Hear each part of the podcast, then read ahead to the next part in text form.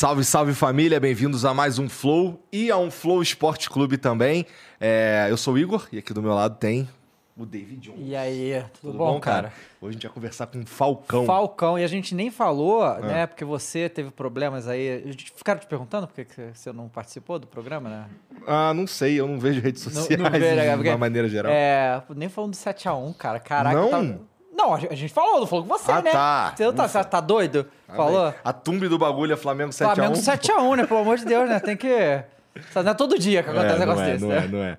E hoje, o Deus das quadras aqui, cara, porra, é uma honra te receber, cara. Obrigado. Que isso, pra mim é um prazer muito grande. Valeu, Igão, valeu, David. Tô aí à disposição. Vamos bater um papo bacana. Vai ser legal. Pra mim é um prazer muito grande estar aqui também. Valeu, obrigado. obrigado Bom, antes da gente continuar aqui, deixa eu falar dos nossos patrocinadores, começando pela Blaze. A Blaze, que é um, que é um site de jogos online lá. É, um, tem jogos de cassino também online, tá fazendo um sucesso absurdo aí, todo mundo tá jogando, cara. E, pô, tem jogos lá muito interessantes, assim, fáceis de jogar, inclusive, como o Crash, que é o meu favorito, tem o Double também.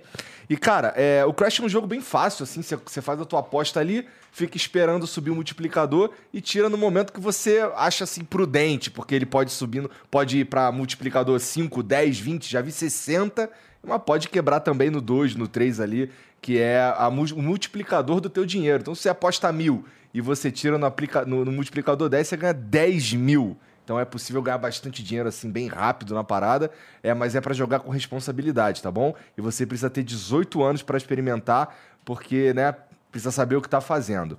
É, para você criar tua conta lá rapidinho, assim, você cria em 10 segundos, bobear mais rápido ainda, e você consegue é, botar dinheiro lá e tirar o dinheiro de lá pelo Pix, então é tudo muito rápido, tudo muito fácil também, tá bom? É, você pode criar tua conta lá agora, inclusive, você pode colocar dinheiro lá com cartão de crédito também, e você pode usar o código FLOW para ganhar até mil reais de bônus. Então entra lá, cria tua conta, usa o código FLOW e vai ser feliz. Aí aquele dinheiro que tu ia gastar no cinema ou no, sei lá, ia dar um rolê qualquer aí e desistiu, joga lá na Blaze que é entretenimento igualzinho, beleza? Então use aí o, a Blaze aí para se divertir, tá bom? Lembrando, mais uma vez, precisa ter maior de 18 anos e para jogar com responsabilidade, tá? Não, é Blaze. Tá. Um outro patrocinador que a gente tem aqui. O quê? Ah, tá, desculpa que eu tava indo pra lá. É um outro patrocinador, é Insider, cara. Essa camisa que eu tô usando, que vocês me vê usando aqui com recorrência, com frequência, porque é de fato muito bom, tá bom? Mas hoje eu queria falar de uma parada diferente de camisa, cara. Eles estão é, com cueca também, umas cuecas muito. Incri... Inclusive. Toma aqui, David. Opa! Uma cuequinha pra você. Falcão tem uma camisa e uma cueca. Tô vendo que o Falcão é, curte as camisas assim, básicas também. Sim, preta. Da Insider é maneira que ela não. Você pode lavar à vontade e ela não desbota, porque é um tecido tecnológico e tal. Que é o mesmo que eles vão usar na cueca aí para dar um conforto. Cara, é bom demais para jogar bola. Inclusive, Perfeito. amanhã tem uma, tem uma bolinha aqui. Não vou chamar o Falcão, não. Né? Nem o Zé Roberto. É, mas é, amanhã os caras aqui do, do Flow, a gente vai bater uma bolinha lá. E vai todo mundo assim, já tá todo mundo esperto aí que a cueca da Blaze, da, da Blaze, a cueca da Insider é incrível para esse tipo de, de atividade. E também para qualquer, sei lá, pro dia a dia, numa boa aí, num. num é... Cara, é, é, ela é gostosa de usar, eu não consigo nem explicar. Sabe? Qual é aquela cueca que você usa lá? Coisa do passado, usa a cueca da Insider. Entra lá em insiderstore.com.br e usa o cupom FLOW para ganhar 12% de desconto. Então enche o carrinho de cueca que, que, inclusive, ó, o estoque da cueca, da cueca Performance voltou, então tá lá abastecidinho. Enche o carrinho de cueca da Insider e usa o cupom FLOW para ganhar 12% de desconto na tua compra. Tá bom? É, é isso. Faltou alguma coisa aí, Borga? Ela é boa. Ela, bom, tem aqui no briefing aqui que ela não fica enrolando, não sobe na perna e tal. Mas é aquilo, é super confortável e é boa demais. Tá bom? Então entra lá, insiderstore.com.br, cupom é FLOW. Beleza? É, tem um emblema hoje, né, gente? Deixa eu ver o emblema aí. Nossa, foda. Caralho! Ficou maneiro demais. A cara de brabo dele, ó. Isso daí é tu ganhando medalha de ouro no PAN? É o quê? Possivelmente. Oh, ganhou tanta coisa, né? Pode ser assim. Só tô chutando com a direita, mas tá tudo certo. Ah, é só inverter, inverte é aí, é, espelha essa parada. Inverte, espelha, espelha. É porque foi o jeito que veio que a bola, Falcão. estranho. É, não, eu chutei também, mas possivelmente foi para fora. Bom, então entra lá, ó. É é, nv99.com.br barra resgatar, para você resgatar esse emblema lindo aqui para adornar, deixar teu perfil belíssimo, tá bom? E o código é F12, melhor do mundo, tá bom? Top. F12 melhor do mundo, nv99.com.br barra resgatar, tá bom? Você também pode mandar uma mensagem pra gente ler aqui no final do programa, é nv99.com.br barra flow ou barra flow esporte clube, tá aqui... Hoje é do Flow? Tá bom. Então o sol do Flow tá aqui, na, tá aqui no chat, fixado nos dois chats. Tá fixado. Agora vai estar. Tá, fixado nos dois chats, tá bom? E você manda a mensagem pra gente lá que a gente vai ler aqui no final do programa aqui pro Falcão, tá bom? É isso. Cara, a tua, a tua carreira é. É inacreditável, pra ser sincero, cara. Assim, o, o tudo que você conquistou no. Quando a gente fala do Falcão pras pessoas na rua, é o Pelé do futsal, cara. Como é que. Cara, eu queria entender com a tua história, como é que tu começou. Tu começou que nem todo mundo, um moleque que gostava de futebol, foi pro futsal. Como é que foi isso daí? Sim, sim. Eu sou, sou daqui da Zona Norte de São Paulo, sou nascido no Parque do Chaves. E eu era moleque que jogava bola na rua, jogava bola na escola, levava o potinho de iogurte para jogar na escola. Nunca imaginei que tinha time para jogar, não tinha informação nenhuma. Eu era um menino que jogava ali, a molecada da rua com 15, 12 anos, eu com 6 anos jogava uma bola para cima para dar bicicleta no asfalto e, e, eles mandavam fazer de novo. Eu falei, esse cara tá me zoando, eu tô treinando, né? E sempre tive essa facilidade. Seis desde... anos é bom que não se quebra, né? Não, não se quebra nada. e sempre que eu jogava com o pessoal mais velho, destacava, fazia muitos gols, acompanhava meu pai, que Falcão vem do meu pai, né? Meu pai era jogava na Várzea em São Paulo, ele era meio que o cara da Várzea e comparavam ele com Falcão. Uhum. E como eu acompanhava meu pai desde cedo, chamavam de Falcãozinho. E com 9, 10 anos, meu pai começou a me colocar para jogar com os adultos. E eu sempre fazendo uma diferença muito grande. Aí, com 12 anos, um amigo do meu pai tinha um filho que era federado no Guapira, aqui no, no Jaçanã. Me chamou para fazer uma semana de testes. Eu fui para ficar uma semana, mas no primeiro treino eu já arrebentei. Aí já assinei a ficha no mesmo dia e o primeiro jogo era contra o Corinthians no final de semana. Aí perdemos de 2 a 1 um, eu fiz o gol e joguei muito aquele jogo. O Corinthians me monitorou durante aquele ano.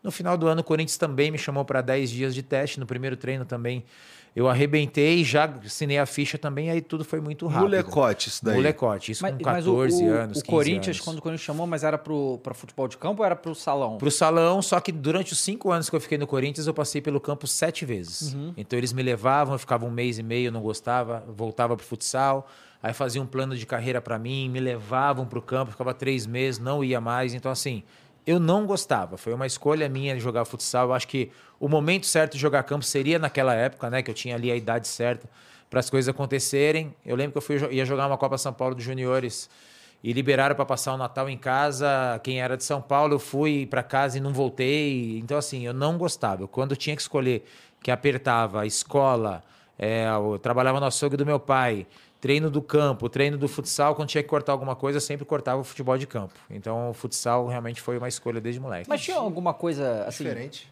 É, não, é porque a gente, a gente, já falou com um monte de jogador e a, muitos deles vêm de futsal, né? Sim. E acaba migrando para o campo. E, e você, assim, mas tem algum motivo especial porque você não gostava do campo? Cara, eu não, eu queria estar com a bola no pé o tempo todo. É, quando eu jogava na rua, na escola, eu tinha a bola no pé o tempo todo. Uhum. Eu gostava daquele, daquele toque daquele jogo. É o que eu falo, né? o futsal me escolheu e eu escolhi o futsal. Uhum. Acho que Deus me colocou para jogar, porque assim, eu estava num grande clube, um, uma base fantástica, com a diretoria do campo toda me levando, implorando para eu ficar, eu ia e voltava. E isso foi sete vezes em cinco anos. Então foi uma coisa desde moleque mesmo, não, olhar, ah, o campo dá mais dinheiro, eu vou pro futebol de campo.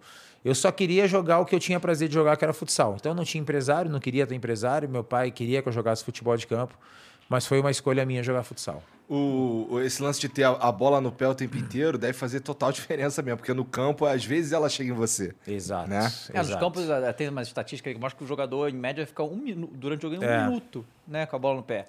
É, tanto que os eventos hoje, é, cada vez mais, hoje que eu faço evento no mundo inteiro, está sendo em ou quadra de futsal ou campo society com a arquibancada em volta. Porque os, joga os ex-jogadores, eu fiz agora um evento mesmo em Dubai mês passado, que fez eu, Figo, Ronaldinho, Kaká, John Terry, Ococha, Eto, Materazzi, Snyder, Cacilhas. E foi num campo reduzido. E os jogadores estão tendo mais prazer para isso, porque eles tocam na bola toda hora e o público que vai assistir vê o ídolo dele tocar na bola toda hora. Então fiz, fiz Israel agora um mês e meio atrás com o Ronaldinho.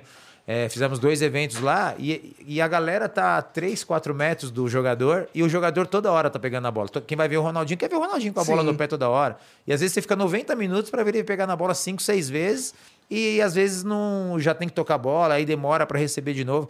Então, hoje os eventos relacionados a futsal ou campo reduzido estão com um sucesso muito grande, cada vez aumentando mais. O jogador de futsal, ele é necessariamente, posso estar falando merda, mas ele é necessariamente mais habilidoso também que o jogador é. de futebol de campo, não é? E mais espaço. Total. Né? Porque assim, igual, você pega um, você pega um menino de 12 anos, que é grande e forte, ele é um zagueiro no campo, porque ele ser grande e ele ser forte faz a diferença. Uhum. Então, se ele jogar no campo e ele chutar, der 10 chutão para frente, ele é um jogador de campo.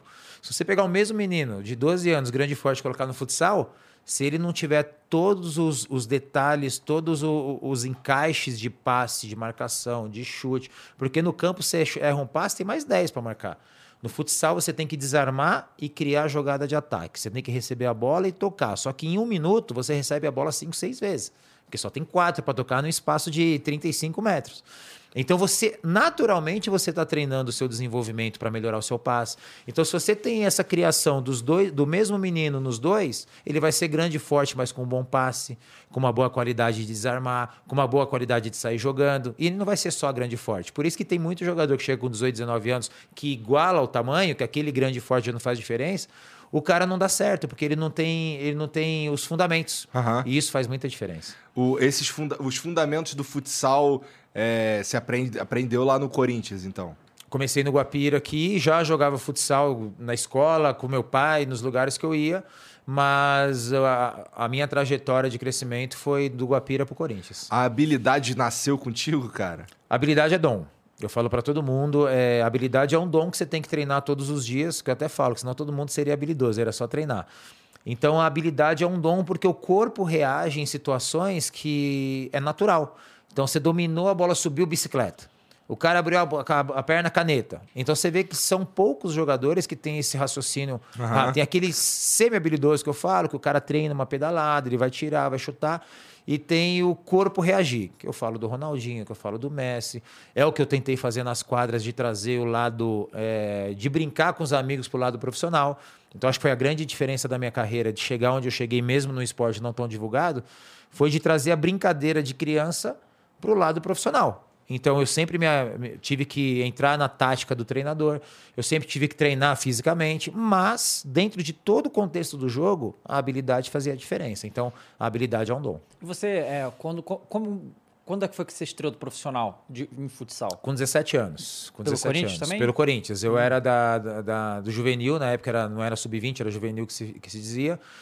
E são três anos da categoria. Quando eu entrei no, no final do primeiro ano para o segundo ano, eu já fiz alguns amistosos. Quando começou o segundo ano de juvenil, eu já comecei alguns jogos, comecei a entrar. Quando chegou no final do ano, no outro ano no juvenil, eu só ia para os jogos importantes. Eu já fazia parte da equipe principal. É, então as coisas aconteceram muito rápido para mim no futsal. E como é que é, assim, porque aqui no Brasil é a gente é futebol, né? De campo. Claro. É o que todo mundo vê, o que, uhum. todo, o que é divulgado. Ver sobre é, outros esportes até é difícil de achar informação, porque é tudo muito focado no futebol de campo. Como é que é a estrutura do, do futebol, do futsal aqui no Brasil, assim, de campeonato? Como é que faz o cara querer ser jogador e avançar na carreira aqui dentro? Como é, como é que é Sim. isso? É, o Brasil é um país que é o futebol e todos os outros, Sim. né? É. é diferente da China, Estados Unidos, que você tem 10, 15 esportes que brigam pelo mesmo uhum. espaço de mídia, de público. O futsal, acho que a série do Fred mostrou muito o que, que é os bastidores, que a estrutura é a mesma. A estrutura, claro que os valores não são os mesmos, mas a estrutura é a mesma. Treinador, auxiliar, massagista, roupeiro, fisioterapeuta, supervisor, é, moradia. Então você tem tudo dentro do que o futsal tem daquele valor. Então tem um time que investe mais, tem um time que investe menos. Então o, o futsal ele se acostumou com valores baixos. Uhum. Ninguém nunca. Eu, eu tracei meu caminho. Bom, eu sei que eu, que eu vendo isso, então o Falcão teve uma visão diferente. Tanto que quando eu estava em 2006, 2007, foi quando eu tive muitas propostas para fora. Mas eu estava em Jaraguá do Sul, na Malve, né, que era uma, uma, uma das maiores malharias do Brasil, e o dono não deixava eu ir embora. Ah, quanto é que você tem de proposta? É isso? Eu cubro. Isso, eu cubro porque eu dava retorno para a empresa dele. Uhum. Né? Então eu e você soube... não tinha vontade de ir embora? Não tinha vontade de ir embora. Porque quando eu ganhei Melhor do Mundo em 2004, eu passei a ter muitos patrocinadores no Brasil. Então eu era garoto propaganda das duas maiores estatais do Brasil. Eu era, eu tinha uma marca esportiva que era muito forte. Então, para o mundo do futsal, eu ganhava igual jogador de futebol. Entendi. E quando eu fui para o campo no São Paulo, eu voltei para o futsal ainda mais valorizado. E de lá para cá sempre, aí voltou os patrocinadores. Então, quando eu tive essa perspectiva, eu vi quanto que eu entregava e quanto que eu valia. Tanto é que eu nunca fui para o Brasil, que toda a equipe que eu estava me valorizava. E eu sempre tive muitos, muitos patrocinadores aqui. Mas a estrutura, cara, assim, futsal, futsal, vôlei, basquete funciona muito em interiores. Porque, interiores que não tem time de futebol porque a cidade respira aqui. No time da minha cidade de futsal, o Jaraguá do Sul, que eu joguei oito uhum. anos, ficou muito conhecida pelo time de futsal. Carlos Barbosa, que é onde a fábrica da Tramontina é muito conhecida pelo futsal. Uhum. Então, essas cidades, os meninos não querem ser jogadores de futebol, uhum. eles querem ser jogadores de futsal. Aquela cidade que tem o vôlei, o pessoal quer ser que aqueles pessoal que enche o, o ginásio joga. Então, você, os times de futsal em capitais ou com ou você faz um time de seleção brasileira igual o Corinthians que sempre tem um grande time para lotar o ginásio, ou se você ah, o São Paulo tem um time de futsal, mas é mais ou menos, a torcida não vai. Ah, não, São Paulo tem um time de futsal que está em primeiro, que tem quatro jogadores da seleção, todo jogo é bonito, que foi o que aconteceu comigo no Santos. Então teve, teve domingo que dava o mesmo público no ginásio que dava na Vila Belmiro. Porra, fudido. Então, porque a gente tinha um timaço. Então o cara ia lá, o cara se divertia, o cara uhum. via um baita time, a gente passava na televisão toda hora. Então, os interiores do, do Brasil, principalmente Sudeste para cá, porque aí Nordeste fica muito caro, passagem, hospedagem, aí não, não, não, não segura a onda. Mas os times de futsal têm toda a sua estrutura dentro dos seus valores e todos os times estruturados são, são bem estruturados. Então, todo mundo tem tudo que um atleta precisa. E os campeonatos é como? Tem campeonato brasileiro? Aí tem, tem equivalente à Copa do Brasil, coisa do gênero? Tem, assim? tem os estaduais. Os campeões estaduais jogam a Taça Brasil, que é como uhum. se fosse a Copa do Brasil, mas os campeões estaduais, a Taça Brasil tem a fase eliminatória e tem a fase final, que é em uma sede, em alguma cidade do Brasil, que é um torneio de 10 dias. Tem a Liga Futsal, que começa em março e vai até novembro, que é a principal competição. Aí tem o Sul-Americano, tem o Mundial de Clubes, que meus últimos dois títulos foi até no Catar, não, foi na Tailândia. Foi um no Catar e um na Tailândia. Que tem os mundiais de clube. A, o campeonato europeu de futsal é fortíssimo. É uhum. É bonito de ver o Barcelona, os times, o, o Porto, o Sporting, o Benfica. A gente nem fica sabendo dessa parada. É, não cara, fica, loucura, não né? fica. É, é, o que eu falo que é um grande problema do futsal no Brasil. Porque o jogador, por exemplo, o Ferrão, que é um jogador da seleção brasileira, que joga no Barcelona e ganhou duas, três vezes melhor do mundo. Ninguém sabe. Então não tem uma preparação da mídia que, ó, vai vir o cara de, de uhum. férias ou bem amigos, ou não sei quem. O Flow, pô, entrevista o cara, o cara é do Barcelona, o cara ganhou Sim. o melhor do mundo. Dá essa mídia pro cara que é o que eu tive, né? Eu acho que a grande diferença é porque eu sempre estava no Brasil. Então, pô, o Falcão fez um golaço na seleção, no dia seguinte eu estava em todos os programas. Uhum. Então, hoje, quando o jogador fica um pouco conhecido que ele vai para a Europa, ele só vai para a seleção nas datas FIFA. Então, de oito convocações no ano, o cara pode ir em uma. Uhum. Então, ele não fixa o nome dele com o público. Às vezes fala assim, pô, esse cara é bom.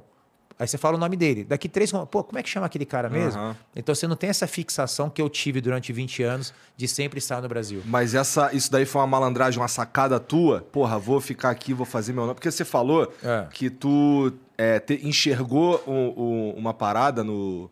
Uma maneira de trabalhar no futsal que, que você falou, tá todo mundo acostumado com um pouco, não sei o quê, mas eu tinha uma visão diferente. É. Então, é, essa sacada de, pô, tá aqui pra estar tá na mídia, essa parada de, pô, vou construir meu nome aqui e tudo mais, foi, foi pensado? Foi natural. As é. coisas aconteceram, porque tinha uma Tobias com o melhor do mundo, eu peguei aquela transição, eu peguei cinco anos de seleção com ele, joguei no Atlético Mineiro com ele, e eu queria ser igual o cara, cara, eu queria ser melhor do mundo. E o meu estilo de jogo, acho que chamava atenção. Por exemplo, a TV aberta passava dois jogos por ano. Pô, esse moleque aí, vou passar três. Matéria do jogo, com ele. Jornal Nacional, com ele. Esporte Espetacular, com ele. Dia seguinte, com ele. É, ser fodão ajudou, né? Foi, não. eu acho que o estilo de jogo, porque a molecada que tá em casa, ele quer imitar o, o, o diferente. A lambreta, a bicicleta. Então, assim... Quanto mais eu, eu fazia. saber fazer uma lambreta, cara. É difícil. Ainda mais na velocidade, com é. a bola correndo. Então, quando eu comecei a, a, a, dar resultado e fazer gols importantes, porque não é só o malabarismo, você tem que transformar isso em números. Sim. Então, eu comecei a decidir títulos, fazer muitos gols em finais sem perder a essência do meu jogo. Então, na junção disso, a TV aberta começou a passar três jogos por ano, quatro, cinco, a TV fechada começou a triplicar a, a, a, transmissão e toda a matéria eu tava. Então eu comecei a ir em programa que não era esportivo, aí fui no Jô Soares, eu fui no Justus, eu fui. Então a imagem começou a fortificar pelo que eu fazia nas quadras. Uhum. Então aquilo me incentivava a cada ano ser melhor. Então eu sabia que só o jogo plástico ia ficar, ah, mas ele é, pô, ele faz isso, mas e aí? Tá ganhando 5 a 0 Então sempre pus na minha cabeça de fazer sempre. Ganhando, empatando, perdendo, era o meu estilo de jogo. Por isso que ninguém é, colocava o dedo na minha cara, nada, porque era o meu estilo de jogo e eu provei isso ao longo dos anos. É, Cara, e tinha resultado também. E tinha resultado pois é. também. É. O, que assim, é, mas a, pergu a, pergunta, na verdade, é assim: alguém te ajudou com, com essa, essa coisa do, desse marketing e tal? Porque, tipo, a grande maioria dos jogadores de futebol, eles não fazem nada disso durante a carreira. É. Também ganham muita grana e tá tudo bem, valeu. E aí, pós-carreira, que acabam desenvolvendo certas coisas. Alguns vão, outros não, e aí cada um uhum. faz o que quiser. Mas durante a carreira, fazer esse trabalho é um negócio que é, é muito raro de ver. Fiz tudo sozinho tudo sozinho. Nunca tive um empresário. Mas você chegou a estudar alguma coisa? Não. Assim, foi tudo, foi tudo aprendendo natural. fazendo. Tudo Nossa, sozinho. Nunca tive um empresário desde os meus 17 anos, eu que discuti todos os meus contratos. Caraca! Eu nunca tive uma assessoria individual. Então, assim, eu aquele momento assim, pô, eu gosto, de... é legal aparecer na TV, né? Aí quando eu vi uma câmera filmando ali, eu com 20, 21 anos, eu começava a fazer as brincadeiras com a bola, porque eu sabia que a câmera tava com a luzinha vermelha. A luzinha vermelha acesa já era. Aí no dia seguinte tava lá no Globo Esporte. Entendi. As embaixadinhas.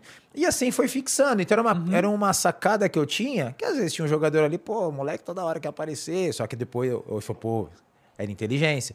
Então eu sempre estava ligado no que estava acontecendo em torno, não era só jogar. Então a discussão de contrato, uhum. saber aonde ir, qual decisão tomar. E também eu nunca tive uma assessoria individual. Às vezes os clubes que eu tinha tinham uma assessoria, mas eu nunca me preocupei em ter um empresário ou uma assessoria. Então entendi. sempre entendi. Por isso que eu parei de jogar.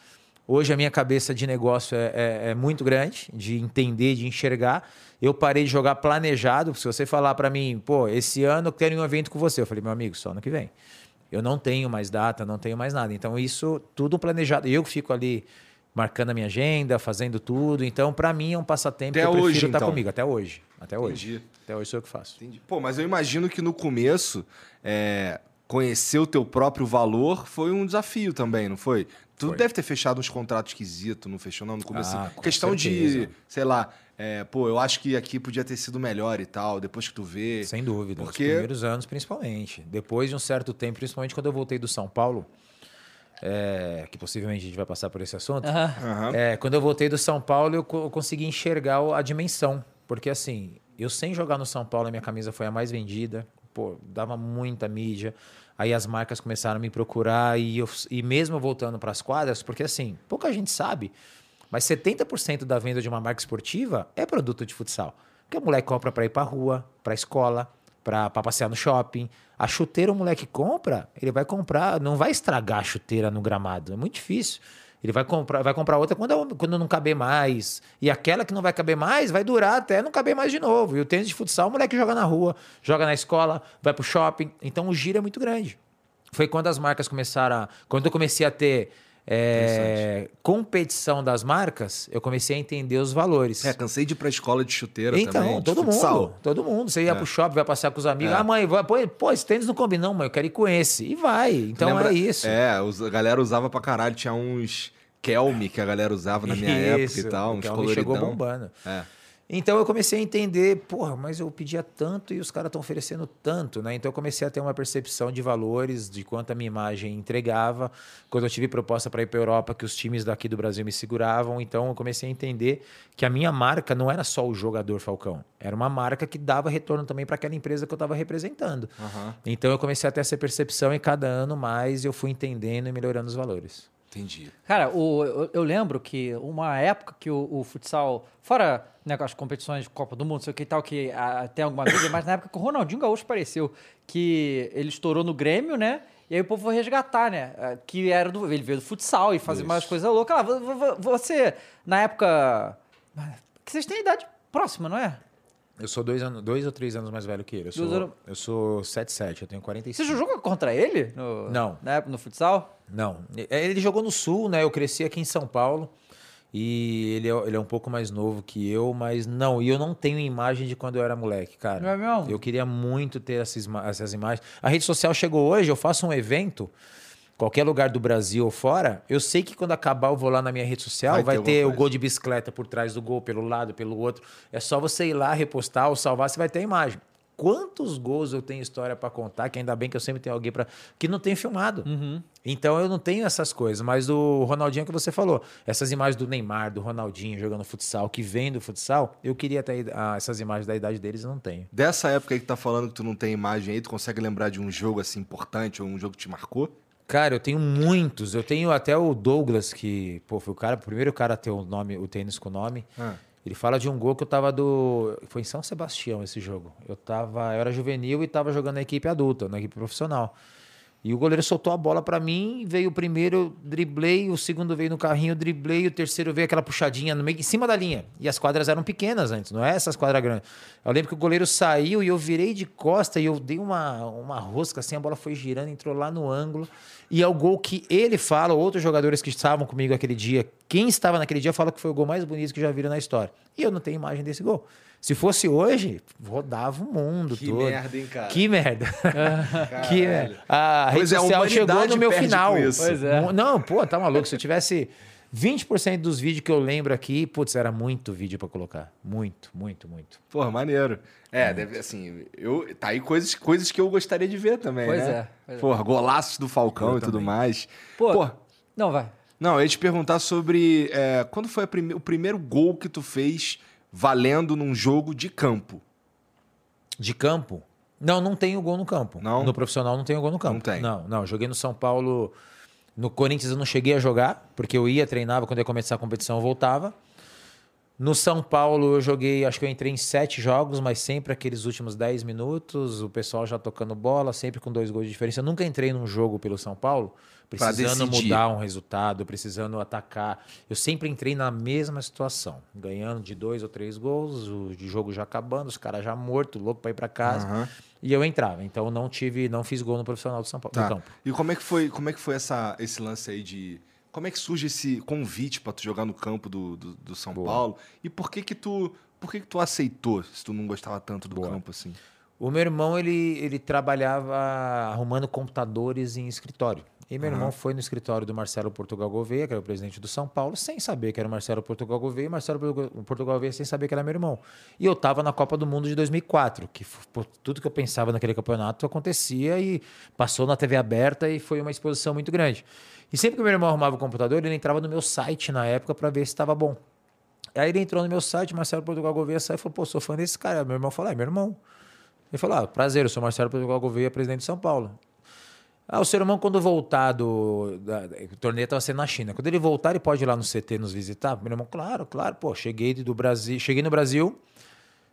No dia seguinte, eu já viajei para a Suíça para receber a premiação que ganhou eu, a Marta e o Ronaldinho lá na FIFA. Quando eu voltei, eu fui no CT do São Paulo. Quando eu fui no CT do São Paulo, a imprensa toda virou do campo e começou a me filmar.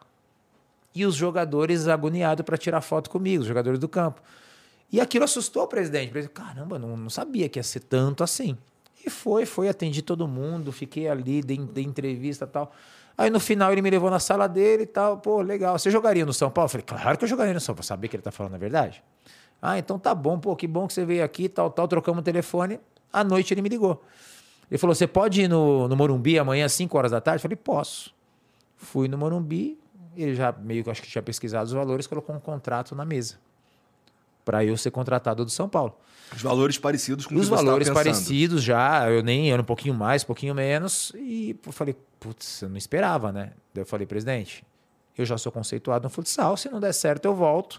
Ele falou, você quer contrato de um ano, dois anos ou seis meses que eu acho que você vai arrebentar e seus valores podem mudar. Pô, confia em mim, seis meses.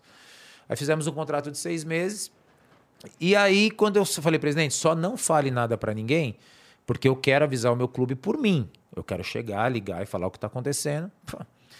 Entrei no carro, liguei nesses programas esportivos das seis da tarde, primeira notícia. Caraca, já tava. Já tava. Até como. Liguei presidente e falou: Não, pô, acho que o pessoal viu você saindo daqui. E é. é. E quem é um convidado dos programas? Leão. Aí os caras anunciaram, pô, Falcão no São Paulo, Leão, não, deve ser no futsal. Não, é no campo, não, deve ser no futsal. Já começou errado que ele ficou puto. Uhum, que não falaram nada pra ele. Que contrataram sem ele saber. Que é Pô, um quer, erro também. Então, é um quer, erro. quer vazar o bagulho pra imprensa, mas fala pro seu professor primeiro, quer, né? É, aí ele ficou, não, não pode ser, não pode ser. Então já virei naquele momento que ele me chamava de jogador do presidente. E quem conhece o Leão sabe como é que é. Nos apresentamos 14 de janeiro e o primeiro jogo era contra o Ituano no dia 19 de janeiro. O combinado entre a comissão técnica era: o Falcão vai treinar três semanas para ficar à disposição do Leão. Só que assim, a imprensa só faltava, só falava de mim, só todo dia entrevista e não sei Mas o quê. Mas expectativa, camisa, né, para estreia. expectativa gigante. E aí, dia 18, nós fizemos os testes, teste físico, corremos em volta do campo, fizemos um rachão dia 18 e saiu a lista dos jogadores convocados para a primeira partida. 20 jogadores, ia ter dois cortes. Eu estava nos 20. Estranho, né? Não é o combinado. Ah, mas eu vou ser cortado no vestiário. Chegou no vestiário, eu não fui cortado. Falei, é, mas eu não vou entrar. Chegou no jogo, torcida louca, gritando meu nome, gritando meu nome. E dizem que ele me colocou para eu entrar perdido e falar assim: tá vendo? Agora não me enche mais o saco. Foi o que eu escutei das pessoas que trabalham. Aí eu entrei bem pra caramba no jogo. Primeira bola, deixei o grafite na cara do gol, dei um passe de letra pro Cicinho, quase fiz um gol de fora da área. Cara, esse é graça, Não, mas esse time também era uma máquina, né? Não, o time Paulo, era uma né? máquina. O time era uma máquina. Dia seguinte, triplicou. Imprensa, procura. Um treinador com boa intenção, qualquer treinador, vai falar, jogou 10? Próximo jogo vai jogar 15. Então o ideal era eu não ir nesse jogo e talvez ir nos outros. Próximo jogo, aquela expectativa, cortado do banco. Tipo assim, era o inverso, né? Aí foi, aí começou a ir assim o tempo todo, jogador do presidente, jogador do presidente, aí cortava o treino com bola. Não, e Falcão, ah, tá treinando mal. Ninguém via, ninguém via, foi, foi, foi. Aí no terceiro, quarto mês, a minha cabeça começou a inverter. Cara, eu não tô indo nem pro jogo, não tô sendo nem relacionado, acabei de ser melhor do mundo. Assisti aos jogos de futsal na TV, começou a trocar. A, Pô, cara, eu vou voltar, vou voltar, vou voltar. Coloquei na minha cabeça que ia voltar e cada vez estava pior. E aí resolvi voltar. O São Paulo me deu três anos de contrato para que eu pudesse continuar. O Paulo Autuori falou comigo para que eu continuasse. E eu, eu tava feliz de estar tá voltando para o futsal. Sabe aquela sensação, putz, eu vou voltar, cara. Então aquele glamour do futebol de campo não mexia comigo. E a felicidade que me deu de voltar, mesmo com um contrato de três anos na minha mão para continuar, eu estava feliz de voltar às quadras. E hoje eu não me arrependo nem de ter ido, que foi uma experiência maravilhosa, nem de ter voltado, que hoje eu sou reconhecido pelo que eu fui no meu esporte, faço evento no mundo inteiro, tenho meus produtos, tenho minhas coisas, pelo que eu fui no meu esporte. Então foi muito bom ter ido, mas foi muito legal ter voltado, porque eu me diverti. Eu fiz o que eu nasci para fazer, então foi muito legal. Cara, e assim, o que eu ia te perguntar justamente é isso, né? Você já tinha sido melhor do mundo, campeão do mundo, muito conhecido pelo futsal, mas quando você foi para São Paulo você notou que a exposição foi insanamente maior, assim, em muito termos de maior, mídia e tal? Sem dúvida nenhuma. Foi impactante muito isso? Muito maior, impactante, muito maior. Eu estava num clube, o momento que o São hum, Paulo vivia. É. Foi campeão brasileiro, campeão da Libertadores, campeão mundial. Eu joguei, eu entrei em dois jogos da Libertadores.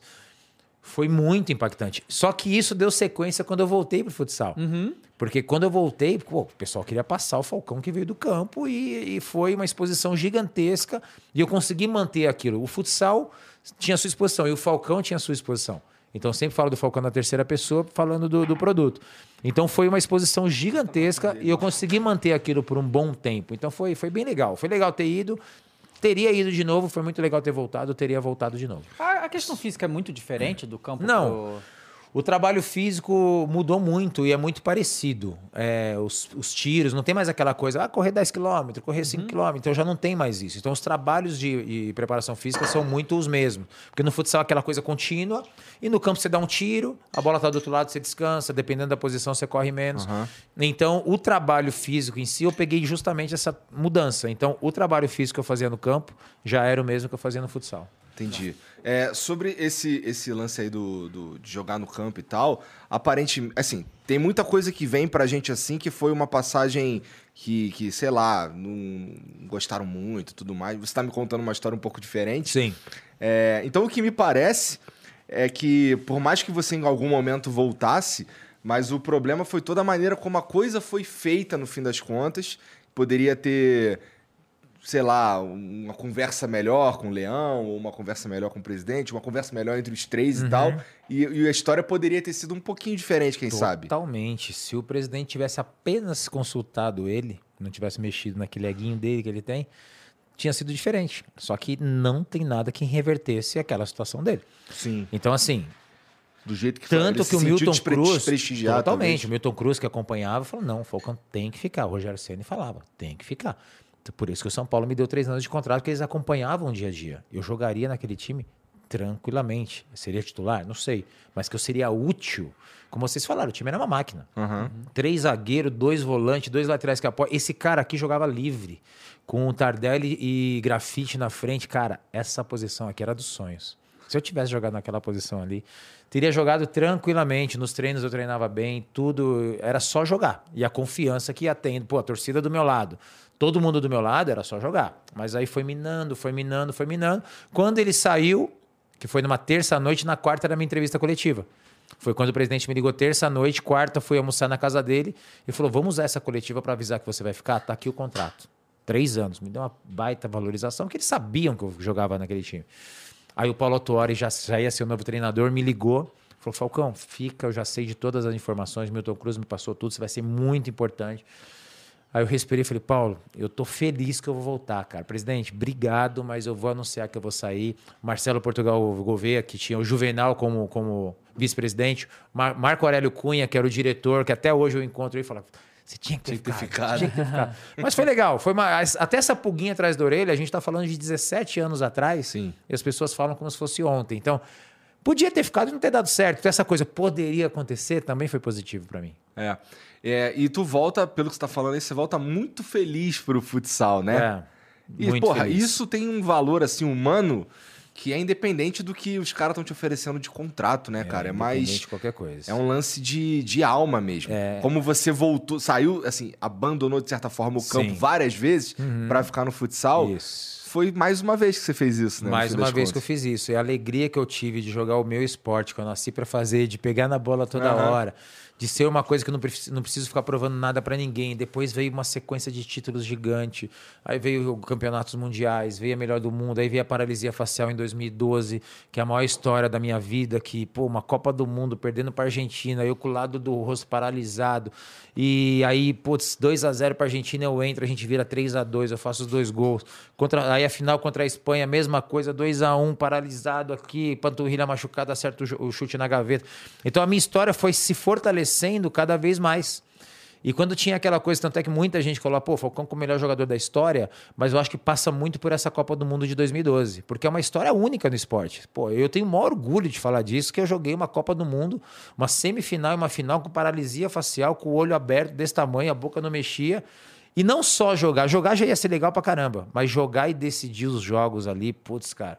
Então, aquela história, para mim, acho que foi uma história única. No, no, Hoje, minhas palestras, quando eu passo o vídeo das, das entrevistas, o narrador e o comentarista chorando quando eu faço gol, aquilo para mim não tem preço. Talvez no futebol não teria tido essa história. É. Então, geralmente, é muita coisa legal. Geralmente, a paralisia facial tem a ver com estresse, com as paradas é. assim. O que, que causou a tua? Cara, eu esperei quatro anos para jogar a Copa do Mundo. Primeiro jogo Brasil e Japão, com três minutos eu machuco a panturrilha. Ah. Aí, putz, cara, quatro anos, cotoneio, tiro curto, 20 dias não vai dar tempo, não vai dar tempo, não vai dar tempo. Lá na Tailândia, o pessoal saía para treinar, eu ficava no quarto, saía para jogar, eu ficava no quarto, saía para almoçar, eu ficava no quarto para não, pra não forçar a panturrilha. E pessoalmente que era a única horrível. chance. Pessoalmente horrível. era horrível, mas pro time era uma perda fodida Pô, tá também. maluco, cara. E assim, teve a, teve a chance de me cortar, daí decidiram não cortar, vamos ver se ele fica bom para semifinal, vamos tentar, vamos deixar ele isolado tal. E com cinco, seis dias, eu falei, cara, Tailândia, internet não tinha o que ver, né? Igual hoje. TV, não tenho o que ver, eu não saio do quarto. Será que vai valer a pena? E aí foi totalmente estresse. Foi, foi. De repente Entendi, eu então acordei com o lado totalmente paralisado. E aí veio os jogos e eu não jogava e não ia. Até que veio o jogo contra a Argentina, que eu já estava no banco, o treinador olhava, e não é uma crítica ao treinador, que eu faria o mesmo. Pô, tô numa seleção brasileira, tô com os melhores. Tem um cara com o lado paralisado e com a panturrilha machucada. Vou pôr os outros. É. Vou pôr os outros. E aí foi, faltando oito minutos, o pessoal pediu, os jogadores reuniram ali, pô, põe, põe, põe, põe, é a única chance, vamos embora, pô, a bola não entra. Aí saiu uma falta, eu entrei. Quando eu entrei, invadiu um torcedor para me abraçar. Quando ele invadiu, ele enfiou o dedo no meu outro olho. Puta, Puta merda! Ele foi me abraçar e tum! E tem as imagens. Aí eu aqui não enxergava nada, chutei a falta, nem sei para onde foi. Saí, pinguei colírio, pinguei e falou: e aí, o treinador? Eu falei, cara, eu tô numa adrenalina que eu nem lembro que eu tô com paralisia facial, nem lembro que eu tô com a perna machucada. Vamos, vamos. Aí foi a hora que aconteceu a virada. Aí depois na final contra a Argentina também, contra a Espanha também, eu acho que foi Foi o Mundial que eu menos joguei. Eu joguei cinco Copas no Mundo. Esse Mundial eu joguei 28 minutos. Não ganhei bola de ouro, não ganhei chuteira de ouro, que nos outros eu ganhei. Porra, mas, mas pessoalmente. foi a melhor história que eu tenho para contar. Porra, e se liga, como é que foi que assim, você tava com, com, com, com a lesão na panturrilha e tal, de repente você acorda com o teu rosto paralisado, cara? O que passou na tua cabeça? Não, é hora que eu acordei, eu já tinha tido uma bem leve uns anos atrás. E aí essa foi bem forte. E aí virou aquela conversa, ah, vem entupida, vem entupida é o início de AVC, vem entupida porra. pode ser um AVC. Eu falei, cara, não quero saber o que, que é, eu quero jogar. Aí tive que assinar um termo de responsabilidade. Então tu encarou isso com psicologicamente? Nem liguei, eu queria, eu queria jogar. Caralho, pensei que isso fosse jogar. destruir psicologicamente. Nada, Poderia, nem passou. Né? Mas, Poderia. O pessoal valorizou muito, uhum. mas eu só queria jogar. Ah, depois a gente vê. Ah, depois eu vejo. Depois... Não, só queria jogar. Tanto foi tão psicológico. Quando nós somos campeões contra a Espanha, cinco, seis dias depois, sabe aquela sua sensação assim, deu tudo certo, puta coisa boa, não sei o quê. Em seis, sete, porque a paralisia facial é de um mês a um ano, quando volta e muita gente fica com sequela. Sim. Cara, tem seis, sete dias depois, eu também tenho várias pessoas que eu conheço, porque sempre que tem esse assunto, igual o Justin Bieber agora, uhum. o pessoal já põe em relação a, quando eu tive também. Cara, foi tão psicológico que quando deu seis, sete dias depois do título, eu não tinha mais nada. Eita. Impressionante. Caramba. Os médicos não acreditavam. Mas, não, mas você teve que tratar de alguma maneira? Não, ou... tava fazendo físio, ali, né? mas assim, é, é, uma coisa bem uhum. de tartaruga mesmo. É um ano para ver se você consegue recuperar 80%. Mas o meu foi tão assim, deu tudo certo que uma semana depois não tinha mais nada. Caraca. E a panturrilha, a panturrilha demorou mais pra sarar do que a... panturrilha nem lembrava mais também. Porque eu acho que você troca a, a, panturrilha, não, agora é aqui. Entendi. Cara, eu corria assim, ó, pra piscar. Eu tinha que dormir com tampão.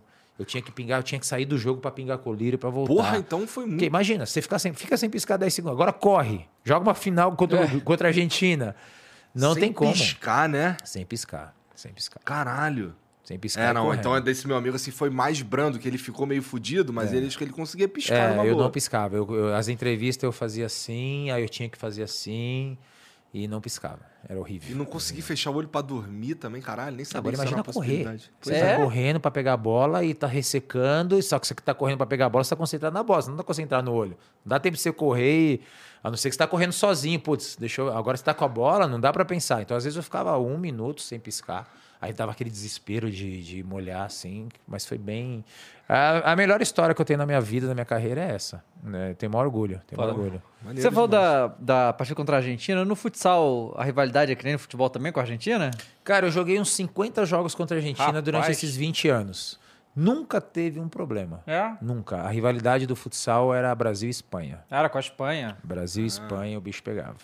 Tanto que eu fiquei 20 anos na seleção de todos os confrontos Brasil e Espanha, nunca teve um jogo com mais de um gol de diferença. Caramba. A gente tá falando de futsal, hein? Uhum. Nunca teve um jogo com mais de um gol de diferença. E contra a Argentina, eu joguei 50 jogos, eu nunca perdi um jogo para a Argentina.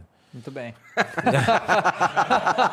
vale, vale destacar, vale destacar. Não, porque vale assim, destacar. porque para os times e tal, os jogadores, pode não ter essa grande rivalidade, mas pra gente que é torcedor é igualzinho, né? Sem tem cara da Argentina, é, não é. tem. A gente Sem não dúvida. entende muito bem, né? Na é, parada. tem cara da Argentina. Então, né? porra. Sem mas é dúvida. é interessante. Então quer dizer que os segundo melhor, os segundo melhores eram os, os espanhóis? Os espanhóis. Ou eles só eles eram bons pra caralho mesmo?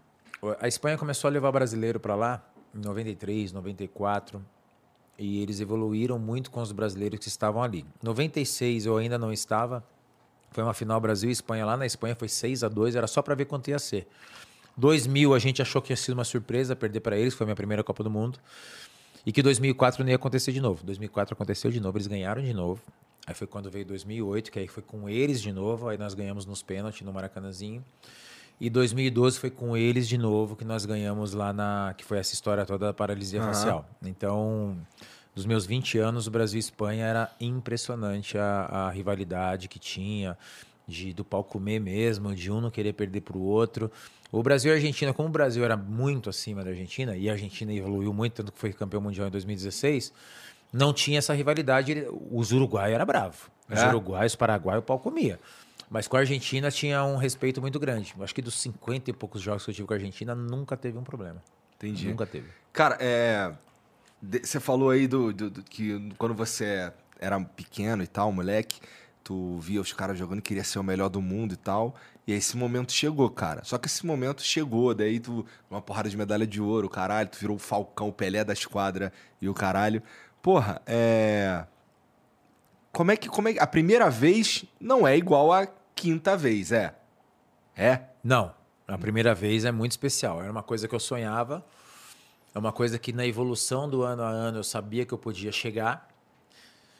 E assim, eu planejava muito, cara. Eu era moleque, mas eu sonhava. Cara, tô aqui na seleção, mas eu quero ser titular. Tum. Eu quero ser titular, mas eu quero ser o melhor. Tum. Eu quero ser o melhor, mas eu quero ser o melhor na Copa do Mundo. Tum. Eu quero ser o melhor da Copa do Mundo, quero ser artilheiro. Então, assim, eu focava muito e queria transformar. Eu era louco por números. Sempre louco no próximo números. objetivo. Sempre no próximo objetivo. Por isso que eu cheguei em todos os números. Eu sou recordista de Copa do Mundo em gols, eu tenho 48 gols em Copa do Mundo. Com camisa da seleção, eu tenho 401 gols, eu tenho mais de 3 mil gols na carreira, eu tenho 104 títulos é, coletivos. Todos os anos da minha carreira eu fui campeão de alguma coisa, todos os anos. Então, assim, para mim, é, sempre eu queria, fiz 30 gols esse ano, ano que vem eu quero fazer 35, outro ano eu quero fazer 40. E eu sempre foquei assim. E quando eu ganhei o Melhor do Mundo a primeira vez em 2004, comparando em 2017, quando a FIFA abriu a única premiação, que eu também morro de orgulho de falar disso, que é a melhor da história de um esporte, foi a única. A FIFA abriu uma premiação The Best, que é aquela foto minha com o Cristiano, uhum. e encerrou aquela premiação. Então eles colocaram é, uma premiação The Best pela carreira, tudo. Então ver aquela de 2004 e ver essa de 2017 pincelando tudo que eu passei foi muito especial. E a FIFA peitar, não, realmente está aqui o prêmio The Best, melhor da história. Eu recebi lá na Suíça em 2017. O Cristiano Ronaldo ganhou o melhor do mundo, eu ganhei esse prêmio da FIFA, tem essa foto, tem esse quadro guardado, então e no esporte que não é tão, como a gente fala repetindo, né? Então eu fui na premiação da FIFA quatro vezes ser premiado, que sempre a premiação da FIFA era ano de Copa do Mundo. Então não tem essa coisa igual futebol que é anual. Né? Então sempre eu fui lá representar, eu sabia que eu estava representando o meu esporte, então foi muito legal. Entendi. Bom, aí o, o, o, primeiro foi 2004 que tu falou. 2004. Melhor do mundo e tal. 2004. E aí, é, com a seleção brasileira, é, a primeira vez que tu foi convocado, convocado que tu jogou, qual, qual, foi o resultado? Desculpa, eu realmente não sei. Foi, eu tive uma convocação em 96, que ah. eu tive a possibilidade de ir para a Copa do Mundo de 96. Tu tinha quantos anos? Eu tinha 19. Tá. 19. E aí meu pai queria que eu jogasse campo. Eu tive uma proposta para fazer uma semana de teste em Portugal. E eu, puto da vida, fui, pedi dispensa, fiquei dois anos sem ser convocado. Deu uma semana em Portugal, peguei o voo, voltei, não queria, não gostava, cara, não adiantava. Aí eu tomei esse prejuízo dessa Copa do Mundo de 96 que eu tinha a possibilidade de ir. Aí em 98 fui para uma convocação que nós fizemos alguns amistosos antes com seleções estaduais, Brasil e seleção da Paraíba, que era tá as cidades que a gente estava fazendo uma pré-temporada para viajar, que a gente foi para Espanha. A gente foi fazer uns amistosos em Andorra. Mas eu, eu acho que foi 4 a 2 4 a, porque assim, você pegava seleções estaduais aqui, eram jogadores que podiam estar na seleção brasileira. Uhum. Então foi bem pegado, foi bem difícil. Aí lá em Andorra foi mais tranquilo. Mas eu não lembro os resultados, não. Eu lembro não, que o meu primeiro eu, gol foi. Eu quis dizer assim, assim um, um, primeiro. O resultado do primeiro torneio maneiro que tu jogou. Ah, sim, foi esse de Andorra, que foi um torneio. Era Andorra, umas seleções ali da região. E nós somos campeões e. Já eu, chegou eu sendo fui... campeão, então. Mas o melhor, que foi o mais difícil, foi em Singapura, em 99 que era Brasil, Espanha, Itália. Eu acho que ali foi a minha afirmação. É. Porque teve uma confusão Brasil e Espanha na semifinal ah. e foi quatro expulsos. Nossa. Manuel Tobias, Vander Carioca, Índio, é, todos os fera do time foi expulso, porque o pau comeu mesmo, de porrada. E aí chegou a final com a Itália. E era meu primeiro ano de seleção brasileira. E nós com seis cara. Seis cara e o goleiro. E nós ganhamos da Itália de 3 a 2. reserva? Não, tinha dois reservas uhum. ali, a gente revezando todo mundo. E nós ganhamos da Itália a final de 3 a 2 eu fiz os três gols. Então ali acho que foi a minha grande afirmação, porque eu tinha feito um grande campeonato pela, pelo Atlético Mineiro que nós somos campeões 5 a 4 eu fiz 3. E logo depois teve essa convocação, que o Brasil ganhou da Itália 3 a 2 eu fiz 3. Então, assim, em termos de clube e seleção, acho que foi a virar. Pô, esse moleque é realidade. Então, acho que foi quando eu comecei anos, a acabar. É, 99, 21 para 22. 21 para 22. É, o, seu filho joga também. Meu filho tá em Portugal, foi embora ontem, tô triste pra caramba, ele foi embora e feliz há muito tempo. Ele tá um ano anos? em Portugal. Quantos anos? 19. Mas, mas futsal ou futebol? Futebol de campo. Futebol de campo mesmo? Lateral esquerdo. Joga na Portimonense, em Portugal, time de primeira divisão, estrutura fantástica. Tá indo para a segunda temporada dele lá, já tem algumas coisas pintando. Também começou no futsal? Também começou no futsal, mas ele, pô, ele tem 1,85m, magrelão, estilo de campo mesmo. E é bom que ele joga em outro país, joga outro esporte e meio que na defesa, então não uhum. tem essa comparação. Mas ele, se ele focar esse ano, tem tudo para ele dar uma evoluída. É, lateral boa. é bom que é uma posição que falta. É, Pô, lateral faltando. esquerdo ainda. É, lateral falta muito. Lateral esquerdo não Mas tem. Como, é, assim, você imaginava que seu filho ia seguir essa carreira?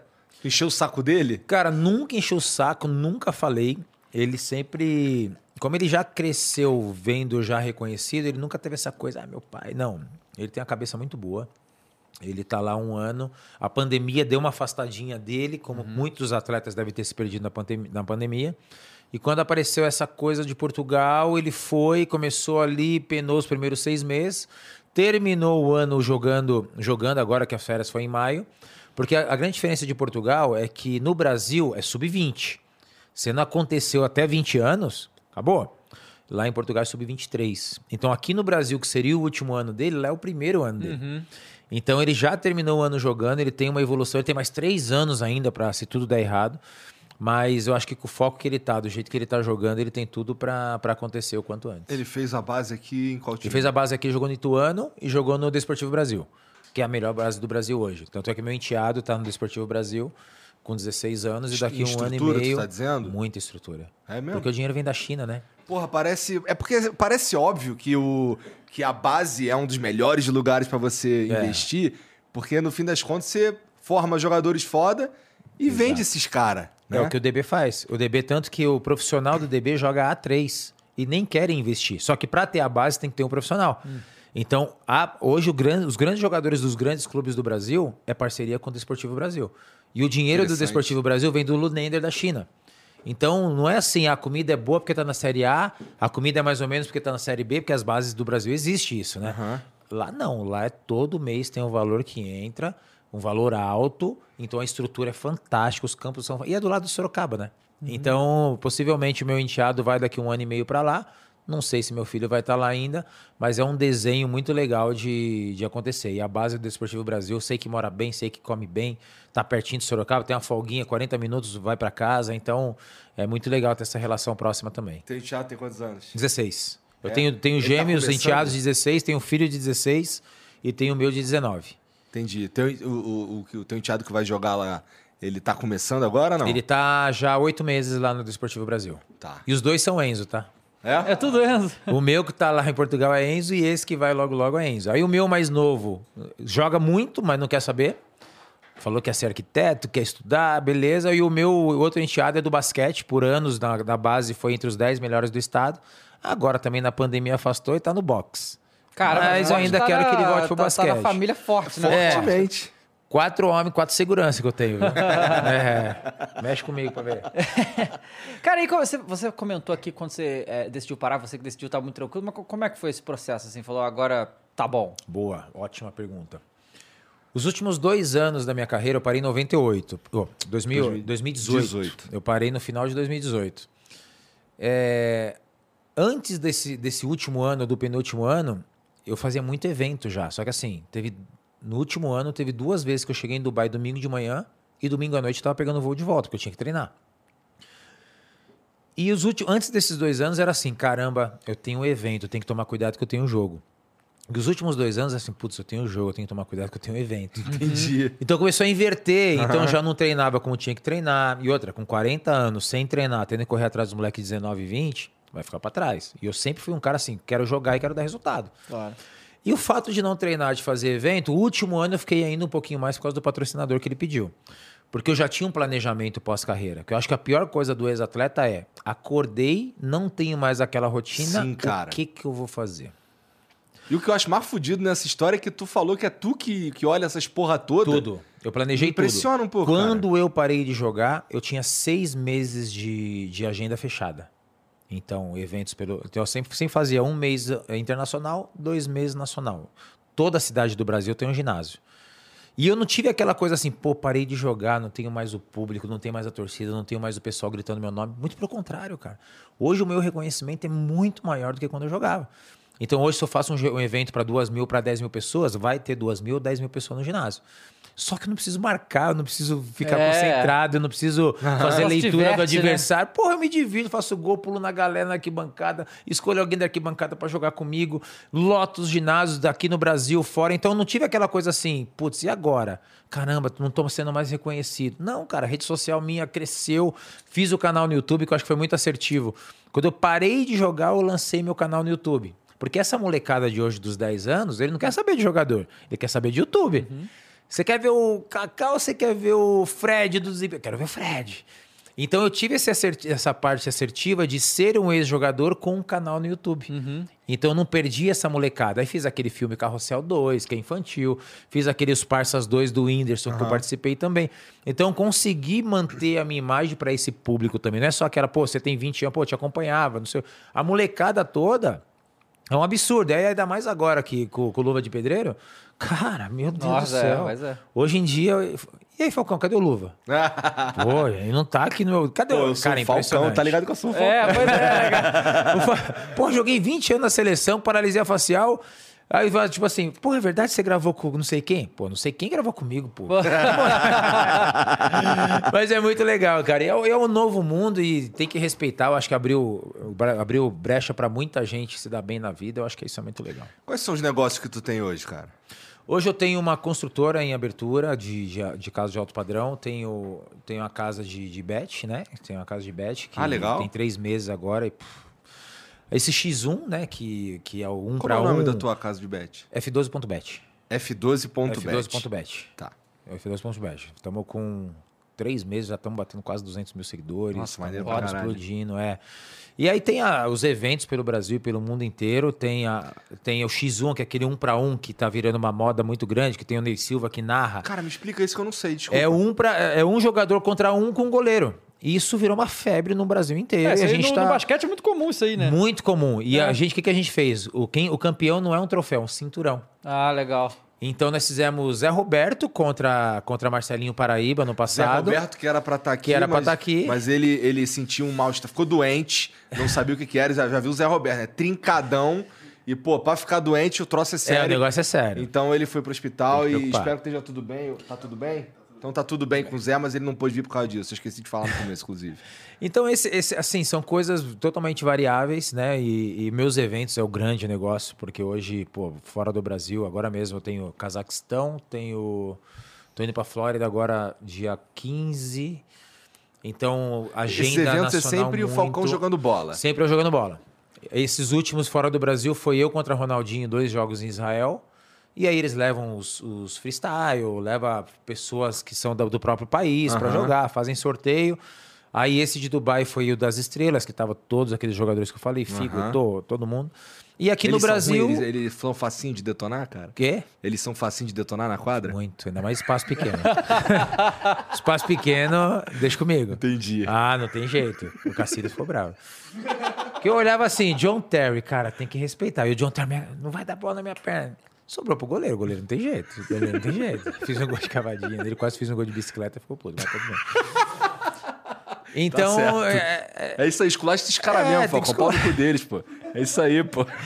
E agora tem esse cuidado que a gente vai ter com, com Luva, né? É uma empresa gigantesca. Tu começou agora com esse lance de, de, de, agenciar? Cara, eu já tive, mas não era meu business e eu passava para frente. Eu tive jogadores na minha mão, eu tive jogadores que hoje estão, estão aí que deu certo. E eu abri mão num certo momento, mas tá tudo certo. E agora veio o menino... Eles que te procuram em geral? A maioria me procura. Eu nunca procurei ninguém, eu nunca quis. Mas deve ter sido diferente no caso do Luva. No totalmente Luva... diferente. Tá. Totalmente diferente. Como é que foi isso? O caso do Luva foi um pedido de, de socorro dele. Em abril ele me, me procurou, não sei porque eu, tá? É, até hoje, pô, pastor Thales Roberto, que é meu amigão, Falou, cara, você tem uma é? coisa é, fraternal, porque foi assim com o Kevin, né? Antes da morte do Kevin, uhum. ele me procurou para ser amigo dele, passei aqueles últimos 25 dias da vida dele e foi uma coisa que eu sabia que eu podia ajudar. E o Luva, a mesma coisa. O Luva me procurou no dia 22 de abril, eu estava nos Estados Unidos. Aí ele me ligou. Mandou mens... Ah, te ligou. Mandou uma mensagem, mandou, pô, quero falar com você. Passei meu número, ele me chamou, pediu para ligar, ligou. Aí falou que, pô, estava preocupado, estava com medo, estava com muita pressão psicológica, que não sei o quê, que não sei o quê, que não sei o quê. Se abriu e eu ia ajudar ele. No dia seguinte ele já diminuiu, já sumiu. Eu falei, bom, dentro do que ele me falou tem alguma coisa errada. E sempre que ele fazia as postagens, eu entendia o que estava acontecendo porque eu sabia. Uhum. Só eu sabia, ninguém sabia. Então, ah, não, tá ele tinha te aqui. contado, né? Ele tinha me contado. Não, aqui, pô, meu parceiro, tá tudo bem, tá tudo certo. Putz, está errado. Não é isso, não é isso. Quando ele fez a live chutando balde, tipo assim, não, agora é por vocês, é isso. Eu falei, é a bre... Aí chamei ele, tá tudo bem? Ele falou, me liga. Aí eu liguei, comecei a falar com ele e falei, só vou falar com você se seu pai estiver junto. Ele chamou o pai dele, fiquei uma hora e quinze com eles no telefone. Não, porque fala da multa, fala não sei do que, e eu não aguento mais, e a multa. E eu falei, cara, vocês estão querendo sair dessa situação? Foi meio que um pedido. E eu tenho tudo, tá? Tenho tudo. E aí foi quando eu pedi, liguei pro meu sócio lá em Recife, expliquei, ele falou: Ó, já tem um carro pronto para sair 9 horas da manhã para a gente resgatar ele e o pai. Então vai, porque acho que o ex-empresário ia chegar Três horas da tarde nós fizemos um esquema para o pessoal chegar duas. E aí e o moleque foi fera demais. Ele falou: Não, eu quero esperar ele chegar, que eu quero falar que eu não quero mais trabalhar com ele. Então, eu, só que o medo dele, não, porque ele fala que eu vou ter que pagar, de onde eu vou pagar, o que, que eu vou fazer, eu não sei o que, que é 5 milhões, eu não sei nada, eu não sei o que, que é isso, eu não sei o que, que é aquilo. Eu falei, eu só quero resolver o seu problema. E aí foi quando a gente mandou uma equipe lá que pegou ele, esperou o rapaz chegar, comunicou ele, nós levamos ele para Recife, colocamos numa casa sensacional lá. Tu e tava nessa começou... conversa? Qual com, conversa? Com, com, com, ex, com ex. Não, não tava porque foi na casa do, do menino. Então o carro saiu de Recife, eu tava aqui em Sorocaba. Tá. O carro saiu de Recife para ir lá resgatar ele, que ele tava pronto para realmente se livrar daquela situação que, pô, só cabe a ele falar de uhum. que ele passava e foi até a liminar que não pôde falar no, é, né, no Fantástico e no, na Record, mas vai sair isso. Então é, ele, ele falou as coisas do coração dele, o pai também, os dois choraram muito. E a gente acredita que isso ainda vai sair. Se não sair, ele vai contar depois de outra forma. Mas aí levamos ele para Recife, deixamos eles lá com, numa casa de praia, ele curtiu. Aí ele me falou que queria que eu trabalhasse com ele. E eu falei, meu, mas não, quero que seja você, Até quero então, que seja tava você. só então ajudando ali, não tinha nenhum contrato comercial, nenhum então. contrato e nenhum interesse, nenhum interesse, nada. Ele pediu para cuidar dele. E cuidar dele é cuidar do lado financeiro dele, cuidar da família dele, cuidar eu, eu, falei, eu tive uma reunião do jeito que a gente está aqui, com o pai, com a mãe, com ele, com, com, com os sócios. Eu falei: uhum. você tem que estudar. Primeira coisa, você tem que estudar. Você tem 20 anos, você precisa estudar. E quando a gente vê, até quando o, o ex-empresário soltou uma nota, que o ex -agencia, os atuais agenciadores estão direcionando o menino contra ele. Não estão preocupados nem um pouco com ele, não pediam para o menino falar nada, nunca tocamos no nome dele. Ele tem que entender que são três pontos, certo? Aqui é o ex-empresário e aqui é o Irã. Esse aqui não quer mais trabalhar com esse. Ponto. Esse aqui acha que tem uma multa a receber de um menino que não sabe ler nem escrever e de um pai e da mãe que não sabe ler nem escrever, sem nenhum advogado do lado. E na reunião já tinha um documento. Este terceiro está dando voz para esse que pediu para alguém ajudar. Então, essa ponta com essa ponta não tem nada a ver. Embora a gente vai dar um auxílio jurídico para resolver essa situação, então nós não. É uma coisa assim, pô, você trabalha com ele, ele é um baita produto, eu vou te enganar e vou te dar o golpe que eu quero ele para mim. Não. Ele não quis mais e procurou a gente. Então, em nenhum momento a gente não é contra ele. A gente quer que tudo que ele falou seja verdade, que ele tenha os direitos dele, mas o menino não quer mais trabalhar com ele. Ah, eu tenho uma multa. Se o juiz, qualquer juiz entender que os, analf que os meninos que são analfabetos, que não sabem ler e escrever, valeu aquele contrato, tiver que pagar multa, nós vamos ajudar ele a se virar para pagar multa. Se o juiz entender que não, que esse aqui tem os direitos de contratos que foram feitos dele, que eu acho que é direito dele, e a gente não quer brigar com ninguém, a gente podia brigar, não, vamos pegar tudo. Não, não é isso. A gente quer que ele tenha direito, mas que ele entenda que esse aqui assinou um contrato sem saber ler e escrever e que esse aqui está cuidando daqui para frente desse menino, que soltou, ah, quero 30% de tudo que aconteceu. Então eu não posso trabalhar para dar 30% para ele do que vier daqui. Do que ele fez até agora, tem todo o direito. Seja... Só que a gente precisa saber a monetização do YouTube, que nunca entrou para o menino. Eu acho que o menino falou, pô, eu ganhei 10 mil de presente do Luciano Huck, ele pegou 5. Porra! Então, assim, por mais que você tenha um menino ali, percepção, você não precisa do 5. Ó, quando entrar os dinheiro, pega o 5. Aí também é um problema dele com ele e a gente está aqui para ajudar o menino daqui para frente. Que é uma máquina, é um menino que não sabe ler nem escrever, mas é inteligentíssimo. O pai e a mãe têm um coração gigante. E esse, e esse, e esse nosso braço aqui só quer fazer o bem para ele, ele confia na gente. Ele vai saber de tudo que está acontecendo. Primeira coisa que ele tem que fazer é aprender a ler e escrever. Isso a gente exige que ele aprenda a ler e escrever, que não, não cabe mais ele falar que não sabe ler e escrever com um menino de 20 anos. O pai e a mãe, ele quer cuidar, não quer que os pais estudem? Tudo bem, embora eu acho que tem que estudar também. Mas o menino tem que estudar. Para quando ele tiver daqui dois anos, porque ele é assim, Tenho mil reais na conta que eu compro o meu pastel, meu caldo de cana e beleza. Tenho 10 milhões na conta. Ele não tem essa percepção. O que, que é mil e o que, que é 10 milhões. Entendo. E ele tem que ter. E o que a gente quer fazer é que ele tenha, é que ele cuide dos negócios dele, que ele entenda o que ele está assinando, que ele entenda quanto ele tem na conta. Que ele saiba que quem ele é. O que ele pode fazer com é. aquele dinheiro, que ele tire a carta. Igual a gente, ah, porque alugou e não comprou a casa. Foi combinado com ele, a alocação é toda nossa.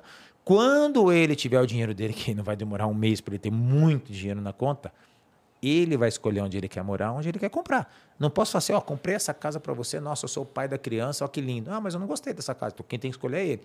Então a gente não é. Nós não inventamos a roda, nós não somos salvador de nada. Nós só, só estou fazendo o que ele me pediu para fazer. Que essas duas partes se resolvam, Sim. mas a nossa parte é fazer com que ele estude, fazer com que ele ganhe muito dinheiro, que ele é uma empresa milionária sem ser. Ele, ele jurou 7.500 na conta dele, só que daqui seis meses ele pode ter 20 milhões na conta. Só que ele tem que saber ler e escrever. Então a nossa exigência é a pessoa dele saiba. Ele falou: sentamos aqui sobre o lado financeiro, não, você tem que saber. Não, eu só quero gravar meus conteúdos.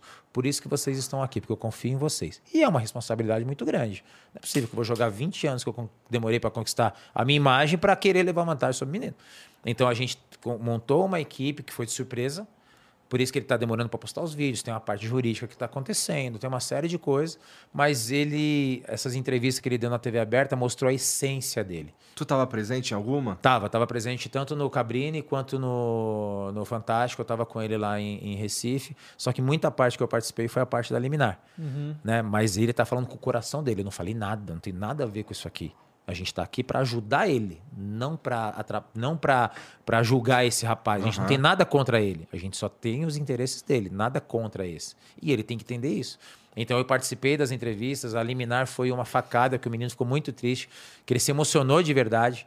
Então, assim, não tem como você manipular um menino daquele. Ele fala o que ele quiser, a vida é dele, é um menino de 20 anos, ele tem que poder sair sim, ele tem que poder chamar os amigos sim, ele tem que poder postar a música que ele gosta sim que é a parte que ele fala para nós que eu não concordo em relação a isso aqui. Então ele quer, a gente quer que ele seja um menino de 20 anos, porém o conteúdo dele já é amado pelo Brasil e pelo mundo inteiro. Os vídeos dele no Marrocos é impressionante, cara. Então no Marrocos, ele parou o hotel no Marrocos, ele foi andar na rua no Marrocos, ele parou a rua no... É impressionante que o moleque é, o carisma que ele é. E depois das entrevistas na TV, o pessoal passou a amar mais ele. Entendi. É, esse lance do... Eu também não sei como é a jogada do, dos caras é, com ele e tal. Mas era uma parada que, assim, quem. Mesmo a gente que não tá ligado no. A gente não tá por dentro do, do, da conversa dos negócios entre as partes e tudo mais. Antes de você aparecer na jogada, inclusive, é, a gente tinha uma percepção, nós de fora, achava esquisito o que estava acontecendo ali nas redes sociais do moleque ali, um, o, o jeito como, a, como as coisas aconteciam eram, sempre foram assim meio. Nossa. Estranho. Estranho isso aqui, é, esquisito. É, é Eu não tô falando assim... de grana, tô falando uhum. de olhar o Instagram do, do, do Luva e ver o que estava acontecendo ali. Da tu... placa do YouTube, que não, tinha, é, não placa... tinha o nome então, do menino. O negócio que assim, é quando. Que acendeu, né? Não, é, quando estourou, e todo mundo ficava meio assim, tipo, pô, mas como é que esse moleque estouradaço tal, um bagulho, um fenômeno, poucos no mundo tem uma coisa dessa, né? E assim, os que tem um negócio desse são gente que é muito famoso fora da internet. que tipo, demorou para acontecer. É, o Beyoncé, tá ligado? É, é Cristiano Ronaldo, é esse cara que tem engajamento desse. E o moleque tá tendo, e, e, ele não. A gente não via ele fazer nada assim comercialmente falando, né? Aí a gente vai já, pô, o moleque humilde lá do, do meio Recife, né? Isso aqui talvez não tem. Aí quando descobre que ele tem empresário. Fala, cara, aí tem alguma coisa estranha, como é que o moleque não faz nada com ninguém? Aí teve um negócio do pacto do YouTube. É. Aí aquilo ali foi bizarro. Foi. Aqui. E aí, aí, às vezes, é, é, é até um pouco de, de, burrice, né, cara? Porque é só. O cara quer fazer essas coisas, fica escondido, não precisa, né?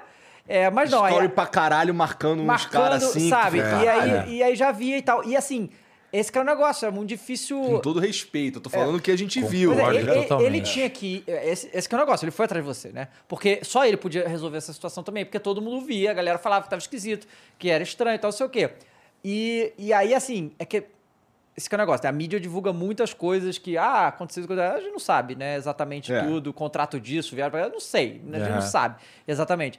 Mas era claro que tinha uma coisa. E eu, eu lembro lá atrás que a gente falou, cara tem que cuidar desse moleque, realmente, né? É. Porque, porque não, não tá legal, né? É, e... a gente faz uma ideia de como funciona a rede social também, né? Exatamente. E vendo as, como as coisas estavam acontecendo, ele parecia muito esquisito, assim. Cara, então... assim, o negócio da placa é a mesma coisa, que eu sou seu empresário, você joga aqui no time pequeno do Brasil, eu te põe no Real Madrid. Só que todo o seu salário é meu. Aí você ganha melhor do mundo e quem sobe lá para receber sou eu. Então, assim, é, você jogou, os conteúdos são deles. Ele não chegou assim, mudei todos os conteúdos e fiz ele estourar. Os conteúdos são uhum, os mesmos. Sim. O moleque é um fenômeno? É um fenômeno. Aconteceu, aconteceu. E a hora que ele Mérito fala dele. da placa do, do YouTube, que o Neymar, acho que passou para todo mundo, e o Neymar meio tipo. Ele falou, pô, Falcão, ele fez eu mentir pro Neymar, tive que falar pro Neymar que eu ganhei duas placas. Eita porra. Eu tive que. Mano, eu não sou mentira. Ele até brinca, eu sou imitivo. Ele, ele tá criando um bordão novo. Ele falou, e ele falava chorando para mim. Ele e o pai dele. Não, eu tive que falar pro Neymar que eu tive que tinha duas placas, uma da empresa, uma para mim. E isso me dói. E o pai dele chorava. O pai dele chorava. São coisas que vai quebrar liminar e vocês vão ver ele falando. Mas são muitas coisas que eu não conheço esse lado aqui do empresário, não conheço, não tem problema, não, não quero ser amigo, nada. O que eu, que eu defendo é, eu não sou contra ele, eu sou a favor desse. Uhum. Mas dos relatos que o menino tem, principalmente, em nenhum momento ele fala de dinheiro. Nenhum. Você cutuca, ele fala: não quero saber disso, não. Quero gravar meus conteúdos. Quero viajar e quero ser conhecido. Não, mas você tem que saber, porque a gente vai fechar. Não quero saber, eu confio em vocês. Em nenhum momento ele fala de dinheiro. Então, aqui, o psicológico dele, da família, estava muito afetado. E quando eu liguei, como eu, como eu era o único do mundo que sabia o que estava acontecendo, então eu já vi as coisas de forma diferente. E eu apareci para ajudar o Irã. Trabalhar com ele foi um pedido dele, que aí, claro, a gente está montando uma equipe para trabalhar para ele, porque ele é uma potência. Hoje ele é, ele é a maior empresa do Brasil. É impressionante, cara. Engajamento é o que você falou. Ele, ele, depois da TV, do programa semana passada, ganhou um milhão. A semana que ele ficou sem postar nada, ele ganhou um milhão e meio de, de seguidores. Então é uma coisa impressionante, cara. O engajamento dele, a, foto da casa dele, bateu 6 milhões de curtidas. É. 150 mil comentários. Isso não existe, cara. Isso não existe. É porque agora o Brasil conheceu, porque assim, era o receba, graças a Deus, pai, e o chute na gaveta com as coisas que estão acontecendo, ele tendo espaço nos programas de TV, as pessoas estão conhecendo a essência dele. A hora que fala, pô, por que, que você não leu o contrato? Não, não, eu não sei ler, não. Eu não sei ler, não. E seu pai? Hum, pior, não sabe nada. Mas assim, não, não tinha ninguém, não. E aí ele coça a cabeça, assim, com vergonha. E é a essência dele, cara. Um cara que mora num, num, num municípiozinho de 150 pessoas, tendo que pegar 15 quilômetros de rua de terra e chegar lá. O menino, ele só tem coisa boa. Ele não está acostumado com a coisa ruim do mundo. Então a essência dele, do pai dele e da mãe dele é uma coisa que dá vontade de você sentar três horas assim e ficar, fala mais. É impressionante a, a, a, o caráter que a família tem. É, é, de admirar. Por isso que hoje o Brasil gosta mais dele ainda, porque dá vontade, mesmo ele sab, não sabendo ler e escrever, ele é muito inteligente. E dá vontade de, de ficar escutando ele falar. Por que será que ele te procurou especificamente o Falcão, cara? cara eu também me pergunto até isso. Porque ele me procurou em abril porque eu já curti ele desde cedo, dava moral para ele, comentava nos vídeos dele. Só que eu e um monte. É. Não era só eu. Né? Hoje, pô, ele mandou um vídeo do Navas, goleiro do Paris Saint-Germain, que fez o corte de cabelo igual dele. Caraca. Então, assim, ele atingiu um negócio que não tem lá. O filho do Cristiano Ronaldo mostrando o Cristiano. É. Porque eu, cara, putz, não faço a menor ideia. Porque podia ser qualquer um. E eu não tinha essa intenção de trabalhar com ele em nenhum momento. É, você eu nem queria... tinha essa estrutura, né? Nada, não tinha nada, nem pensava. Foi quando ele, a gente resgatou e ele pediu. E, e foi em abril que ele me procurou e depois agora ele procurou de novo porque eu não sei, eu ainda preciso perguntar. O Cabrini perguntou isso para ele, falou: "Ah, porque o Falcão me dava essa atenção desde o começo, eu sentia uma proximidade, ele tem filho da minha idade, tudo, tal, tal". Então é uma explicação, porque ele viu uma identificação que você ainda não entendeu então, muito cara, bem qual é. Eu não entendi qual que é. Foi até o que o, o pastor Thales Roberto me falou em relação ao Kevin, em relação a isso, que eu, às vezes por ter os quatro moleques, de estar sempre junto, você passa essa coisa é, fraternal, né? De abraçar. Como os MC, tudo me chama de paizão, cara. Todos me chamam. E aí, paizão? E aí, paizão? Porque eu não tenho essa coisa, ah, não, MC não vou falar, não, moleque é muito novo. Cara, uhum. eu tenho os filhos da idade, os moleques gostam, eu gosto também. Eu tô no carro com os moleques, quem comanda o som, os moleques, então eu escuto as músicas, conheço tudo. Então não tem essa coisa, não, eu sou jogador, não falo com isso aqui. Não tenho isso. Eu sou de abraçar todo mundo, gosto de sair com os meus filhos, com a minha esposa, de encontrar esse pessoal no, no dia a dia, postar mesmo. Não tem essa, ah, não, não vou postar porque é um MC. Não, muito pelo contrário, tenho o maior respeito do mundo. Então, no caso dele, dele ter me, me escolhido, putz, cara, Sei lá. por mais que ele fala a vida inteira, mas podia ser qualquer um. Ele tinha o contato do Neymar, ele tinha o contato do, do, do, do, do Cristiano, ele tinha o contato. Qualquer um. Então é uma coisa que me deixa feliz, claro. Me dá uma responsabilidade muito grande que eu tava tão sossegado, tava tão tranquilo. Mas Sorocaba, né? Pô, tava sossegado, fazia minhas viagens, agora tem que ficar no telefone o dia inteiro, atender. Não, não é comigo, é não sei quem. Não, mas consegue falar com o cara. Uns papo de advogado cara, que tu não queria estar tá sabendo. Não queria estar né? tá sabendo, mas eu tenho que relatar. Eu não, repetindo, não sou contra esse, eu sou a favor desse, que aqui se resolve, cada um uhum. siga a sua vida, para o bem de todo mundo. E a minha questão é dar o estudo para ele, que ele precisa estudar, ele tem que estudar, isso, isso é inegociável. Que daqui a um aninho, ele com muito dinheiro na conta, que ele tenha muito dinheiro, que ele tenha 10 vezes mais que eu, 10, 100 vezes mais que nós tudo. Ele escolha a casa que ele quer, onde ele quer, do jeito que ele está, nós vamos ajudar ele a comprar. A minha esposa quer ir para lá para ensinar a mãe dele a passar um cartão no banco, a passar um cartão para fazer compra. Cara, nós vamos então ter uma equipe. extremamente Totalmente. humildes, de certa 100%, forma. 100%. Ele não sabe como é que passa um cartão e põe a senha. Não sabe. É, e aí isso. tem que saber. É, é, é, e assim, isso. A gente sabendo disso mostra como eles eram vulneráveis, né? É, 100%. Foi, foi, é, é muito fácil enrolar, sabe? Muito fácil. É muito fácil. Muito fácil. Muito é, fácil. mas isso também, assim, é, pensando, assim, depois, é claro, né? Agora que a gente já viu todo o desenrolar da coisa, é. Porra, além, assim, tirando o fato óbvio que é escroto você agir de má fé com um pessoal desse, é meio burro agir de má fé também com o pessoal que tem essa repercussão também, né? Exatamente. Então, então deve ter alguma coisa aí também, no questão é. de. É... Ah, não sei, cara. Porque assim, eu também não conheço os caras, não sei como foi feita a parada, não sei da história. O cara já se defendeu de algumas formas uhum. aí e tal. Que tudo venha é, a ficar esclarecido de claro. fato. E, e, tomara, tomara que, que esse cara não tenha agido de má fé e foi. Eu que eu mais é. torço, Sigão, você falou tudo. Eu não quero que esse cara. Eu, eu não quero que ele eu quero que foda. tudo que é. ele falou, ele tenha razão. É. Eu quero que tudo que ele fala sobre contratos, ele tenha razão. Eu quero tudo que ele fala que não recebeu nada, ele tenha razão. A gente não quer que ele esteja errado. É. O cara tem a família dele, o cara tem os amigos dele. Não é legal você massacrar uma pessoa para você levar vantagem. Com certeza. Eu quero muito que tudo que ele fala ele esteja certo, mas eu quero muito que ele entenda que simplesmente o menino não quer mais trabalhar para curar ele por alguma coisa.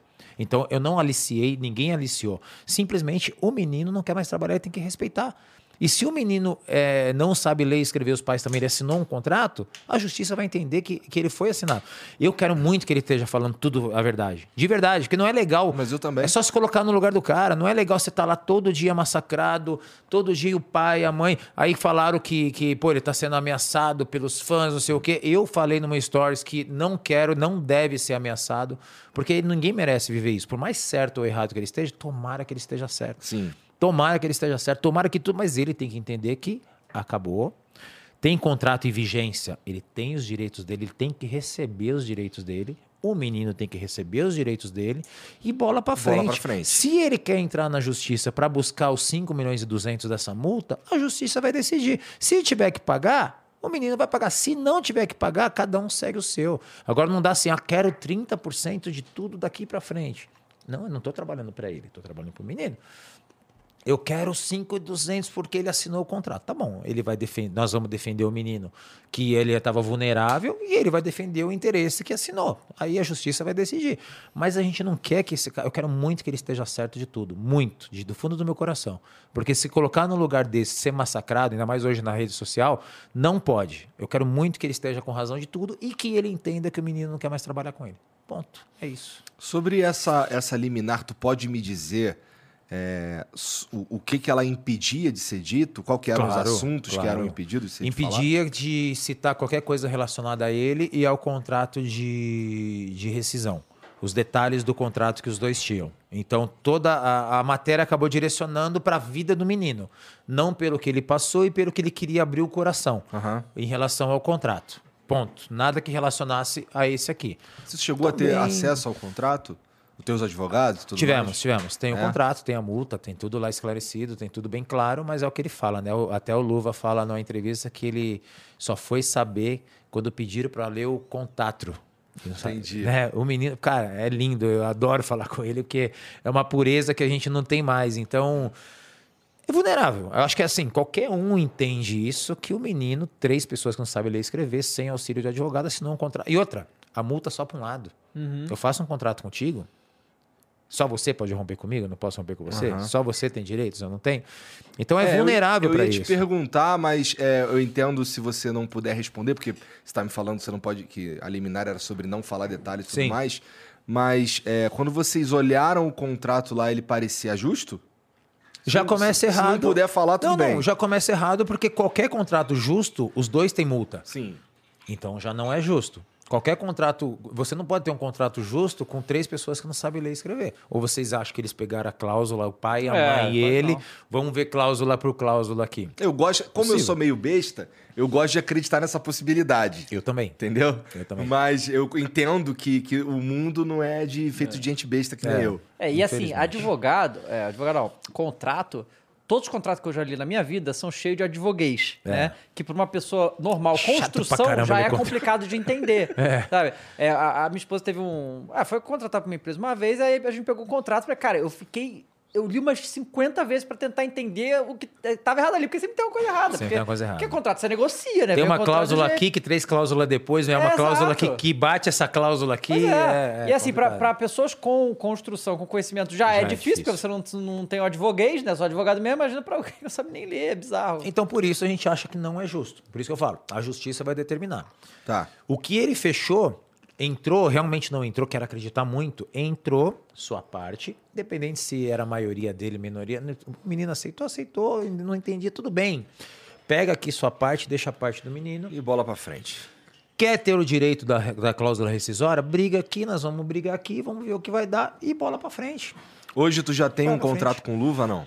Hoje nós temos o contrato. É? A gente está em andamento, ele vai voltar agora do Marrocos, ele está em viagem nesse momento, ele chega amanhã. Essa viagem vocês que, que desenrolaram? É que não, foi? ele já tinha um compromisso fechado por esse, que tá. a gente fez questão de cumprir tudo para não, deixar, não prejudicar esse rapaz e nem as empresas que não tem nada a ver com uhum. isso, e nem as entregas do Luva. Então, ele está voltando do Marrocos, chega amanhã, já com bastante novidades de, de grandes contratos a fechar. Puta Impressionante, Igão. Todos os mercados grandes, as duas, três maiores marcas querem o menino. Muito Todos foda. os mercados. Material esportivo, as duas principais. É, é, food, comida, as duas principais. Financeiro, as três principais. Tudo é impressionante. O moleque é uma potência. Hoje, esses contatos já chegam para tua equipe? Direto. Trabalhar com ele é muito fácil. Porra, então é impressionante, porque assim, você tá falando tudo isso daí, e você tá com ele tem o quê? Um mês, dois meses? Que a gente começou a falar comercialmente faz quatro dias. Quatro Porra, dias. Porque a gente não podia, que a gente estava organizando a equipe que vai atender a assessoria. Uhum. Ele tem pedido de todos os, os meios é, de, de TV, de, de internet, todos. Tem o meu, tem inclusive, um. lá. O seu também. Eu lembro que eu mandei um. A gente chegou a mandar um vídeo pra ele, alguma Mandamos, coisa. Mandamos, gravou, um vídeo para ele. Assim, mó tempão atrás, uhum. inclusive, né? Sim, sim. É. E a gente tá com uma equipe, Gão, que assim. com quem, cara, pra mandar aquele vídeo lá? Ah, foi? Tá. a gente tá com uma equipe. Será que ele viu? Viu. Viu? Tá bom. A gente está com uma equipe que é simplesmente para precificar o que ele vale. Porque Sim. assim, eu não posso falar, ah, eu acho que o contrato dele. Não. O engajamento dele versus o tempo de contrato versus entrega pedida. E aí tu vai precisar de uma equipe para isso também, né? Exatamente. Isso aqui que a gente fez. Contrato nacional. Entrega mínima um valor, entrega média outro valor, entrega máxima, exclusividade um valor. Aham. Então não é o que eu acho que você acha. É um estudo. Ah, tem uma, uma grande empresa que é de Manaus. Vamos fazer um contrato daquela empresa que não bata com essa, que é estadual. Vamos fechar, é legal? Vamos fechar. Construtora do Sul. Então a gente está fazendo um desenho nacional, multinacional, estadual ou regional e presenças VIP. Quanto é que é uma presença VIP dele? Duas horas no lugar. Então não é o que eu acho, não é o que você acha. A gente tem uma equipe que vai precificar tudo isso quando as pessoas perguntam. É fácil. É. Vem cá, eu tenho isso, tenho esse entrega, um contrato de X tempo. Tá aqui. Tá aqui. Então essa pessoa precisa trabalhar uma vez. E a gente precisa, a gente precisa vender ele. As coisas as... chegam, né? Cara, quatro dias, cara, que a gente colocou o, o, o, e-mail lá. É de todos os segmentos e to... pô, mas esse aqui é bom, mas tem o concorrente, tem também. Ah, mas esse aqui o financeiro tem mais tem mais três que são bons, tá também, tá os quatro lá. É impressionante, é impressionante. Porra, e esse negócio do receba uhum. serve para qualquer mercado. É verdade. É verdade. qualquer mercado, cara. O cara é uma construtora, receba a sua casa. O cara é um banco, receba o seu dinheiro. O cara, cara é impressionante. É e partiu dele. E agora ele tá com esse negócio do, do IN, né? Ah, você não soa? Não, eu sou insuável. Mas você cai na lama, você não é, eu sou imelável. Ele inventou, parte dele, cara, e todo mundo tá falando igual a ele, cara. Impressionante. O moleque é, é um gênio. Moleque cara, é um gênio. É uma loucura que é muito curioso isso, porque a, quando bateu a pandemia, teve um cara que estourou no mundo inteiro que é o Cabi. Você viu? Uhum. Cabi sim, sim, sim, que não fala uma palavra. Que não fala é. uma palavra. E, e, ele é italiano, uhum. de Senegal, né? E ele é, hoje é o maior seguidor, o maior seguido do, do, do TikTok, TikTok, 140 milhões de seguidores, o Instagram tem 70. É um fenômeno absurdo. E aí, assim, cara, logo depois vem o Irã, sabe? É? E, e também tem uma semelhança, porque o Irã também não fala tanto, né? Não. Então essa coisa, a comunicação... Ele fala, receba, não sei o que. É, Graças a Deus, pai, não sei o que. a comunicação, porque assim, cara, você conhece algum outro influencer italiano? Eu não conheço nenhum. E dentro é. dessa informação que você tá falando, desculpa te cortar pra você uhum. continuar, você sabe qual foi a única vez que ele falou? Não. Receba. É mesmo? A única vez que ele abriu a boca para falar, ele tava com o Irã e ele falou: receba. A única vez que ele abriu a Muito boca foda. foi com o Irã. Muito foda. E também é tem relação com futebol, tá ligado? Porque ele gosta pra caramba de futebol, gosta muito do Brasil, né? É. E ele fez vídeo com todos os jogadores de futebol. Na Europa é muito mais fácil, né? Tá tudo muito ali do lado. Fácil, tá tudo lá. E o Cristiano Ronaldo também fez coisas dele. Vinícius Júnior fez Vini Júnior, é, ele, é. sabe? E aí agora a gente tem o Irã, tipo, é muito louco como é que é essas coisas louco. funcionam. Mas né? vem cá, tu, o, o, o, tapa do Irã lá é de qualidade mesmo? É de qualidade. Pode, ele fala né? que ele é imperdível, como ele diz. Eu não perco, eu sou imperdível. Eu falei, realmente, né? Do que a gente vê, você tem 300 chutes 298 gols e duas na trave. Então, ninguém faz isso. Aí ele até brincou, Cabrinho, como é que é melhor você ou o Falcão? Eu falei, ah, eu, né? Ele fala, eu? Eu falei, é ele. Cê, nós vamos fazer um desafio viu ele gravando algum? Não, nunca vi. Pô, isso deve ser legal, né? É. foi tanta loucura que, ele, que ele faz questão de voltar na cidade dele para gravar. A gente tá vendo que a gente, ele não pode perder a essência. Sim. As gravações dele tem que ser nos campos de terra. É, começar a ficar gourmet, ser... fodeu. Não, se for gravar lá no é. estádio Gramadinho, é. perde. Não, não. A evolução financeira dele, daqui um, depois da Copa, ele vai se vestir melhor ele vai arrumar os dentes, ele vai estar tá falando melhor. E as pessoas têm que entender que é uma evolução natural. Uhum. Mas esse ano ele tem que ser quem ele é. Ano de Copa, o pessoal quer ele. Quando ele tiver com, com uns dígitozinhos na conta lá, é natural as coisas evoluírem. Mas assim, só que ele está num ponto que o Brasil torce para ele. O Brasil quer ver ele com uma roupa boa, o Brasil quer ver ele é, com uma É diferente é quando, pô, o cara tava aqui, agora tá, pô, tô... Não, ele chegou num ponto que o Brasil quer ver a evolução. Pô, quando ele postou a casa que nós colocamos uhum. para ele, pô, o Brasil vibrou. Quando eu ver, porque virou uma coisa que o Brasil abraçou. Essa briga aqui, que a gente torce para que não seja uma briga, é, o Brasil é tudo lá dele. O Brasil quer, pô, ele morava lá ainda, ele tem que estar tá numa casa boa. Tá numa casa boa. Porra, ele falava assim, tem que estudar. Ele vai estudar. Tem que estudar. Nossa maior, primeira exigência. Como estudar. é que é, como é que é o, o, o que, que ele diz quando você fala para ele que ele tem que estudar? No primeira, primeira vez que ele falou, sabe o que ele falou? Ah. Não quero. Eu falei, mas como você não quer? Não, eu quero gravar meus vídeos só, tá tudo bem. Aí o pai, eu olhei pro pai e falei, você quer, Salvadinho? Você quer, dona Bisa? Não, a gente também não quer, não. eu falei, tá, vocês tudo bem, que vocês trabalharam muito tempo na roça, fizeram, o Irã vai cuidar. Eu falei, mas você tem que estudar. Não, não quer estudar, não. Eu falei, vai estudar. Aí o Cabrini veio, mas você vai estudar, né, Irã? Vou. Eu falei, pra mim você não falou que vai. aí eu olhei pro Cabrini, isso aí. Não, você tem que estudar. Eu falei, acabou. Eu falei, você tá vendo? Todo mundo fala que você tem que estudar. Você, vai, você tem noção, ele não tem noção, claro, que você vai ganhar muito dinheiro e você tem que cuidar do seu dinheiro. Então você tem que estudar. Nós vamos mandar, ah, não quero ir para a escola, mas você não vai para a escola. Nós vamos colocar um professor particular, porque é difícil, menino com, com 20 não, anos, não dá estudar com os meninos de 14, 15 anos não, e pela popularidade dele. Exatamente, exatamente. Não tem como. Então a gente vai falar, pô, põe seu pai um dia para ir junto. Ele tem que estudar. A primeira coisa que a gente está exigindo é que ele se alfabetize. Ponto. O que ele vai ganhar dinheiro? O que eu falei, ele ter 10 mil ou ter 10 milhões, para ele é a mesma coisa. E não pode ser. Ele tem que entender que não, não, não ligo para isso, mas tem que ligar. Ah, mas eu não e quero se saber. alguém vai ligar para você, Exatamente. você vai se fuder e você vai acabar passando Exatamente. pela mesma merda de ele novo. Ele é jovem, né, cara? É. Depois aí, daqui a pouco é casa, uma, tem família, precisa é. cuidar de tudo isso aí. E ele precisa preencher o dia dele, porque Sim. os vídeos ali, ele tira uma tarde e ele grava três, quatro vídeos.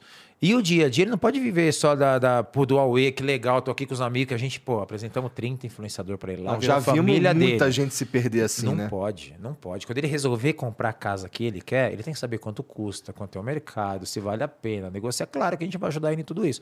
Mas ele tem que entender que o Mas dinheiro. também não é pode dele. ser a muleta dele. Não pode ser a muleta dele. Se você fizer isso, tu vai atrapalhar ele. Não pode ser a muleta dele. E quando ele vai no mercado, agora a mãe dele, eu não sabe fazer um cartão. Então a nossa equipe vai junto. Ó, a conta deu X, ela vai passar o cartão. Você quer comprar, você quer fazer compra por semana, quer fazer compra quinzenal, quer fazer compra mensal, o que, que você acha melhor? Ela vai ter que ter, a mãe também vai ter que fazer, porque eles tinham dinheirinho, eles iam lá, compravam o que dava e era isso. Uhum. E agora não, agora é fatura.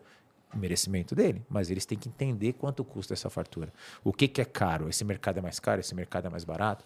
Então eles vão ter que vai, ter, vai ser um processo, mas eles têm que abraçar esse processo, que quem tem que cuidar do dinheiro deles são eles. Pois é, né? Vai precisa realmente de um trabalho de, de educação, né? nem reeducação, de educação, educação. assim para para saber lidar com a vida mesmo, especialmente agora que com essa mudança drástica na realidade dele, é só um, um mundo que ele não conhece. Eu vi outro dia em algum lugar Pô, ele comendo batata frita pela primeira pela vez. Pela primeira vez. Pizza pela primeira vez. Eu vi ele chegando na Camila Cabelo.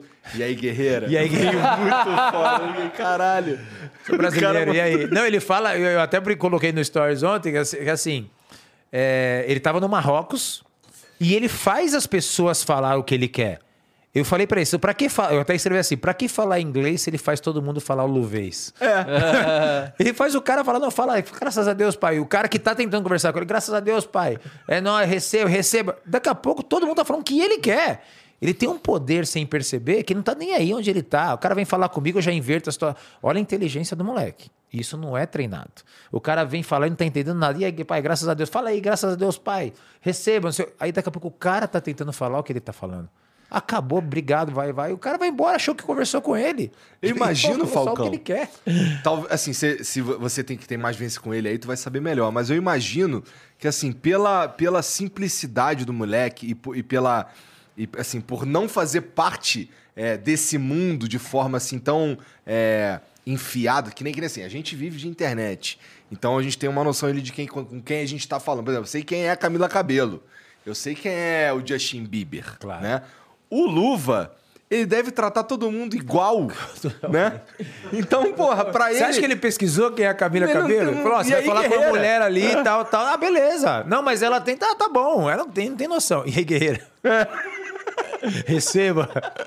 Graças a Deus, pai. Ah, eu falo, falo espanhol. Ah, que bom que você fala. Ah, e é então, é uma pena, porque assim, é naturalmente, ao longo do tempo que ele fosse inserindo e tal, que é bom para ele entender é. esse mundo e tudo mais, mas eu, eu, eu, Tomara que isso não se perca, mas a tendência é ele entendendo e, caralho, tá bom, tô falando com esse cara aqui, não sei o quê.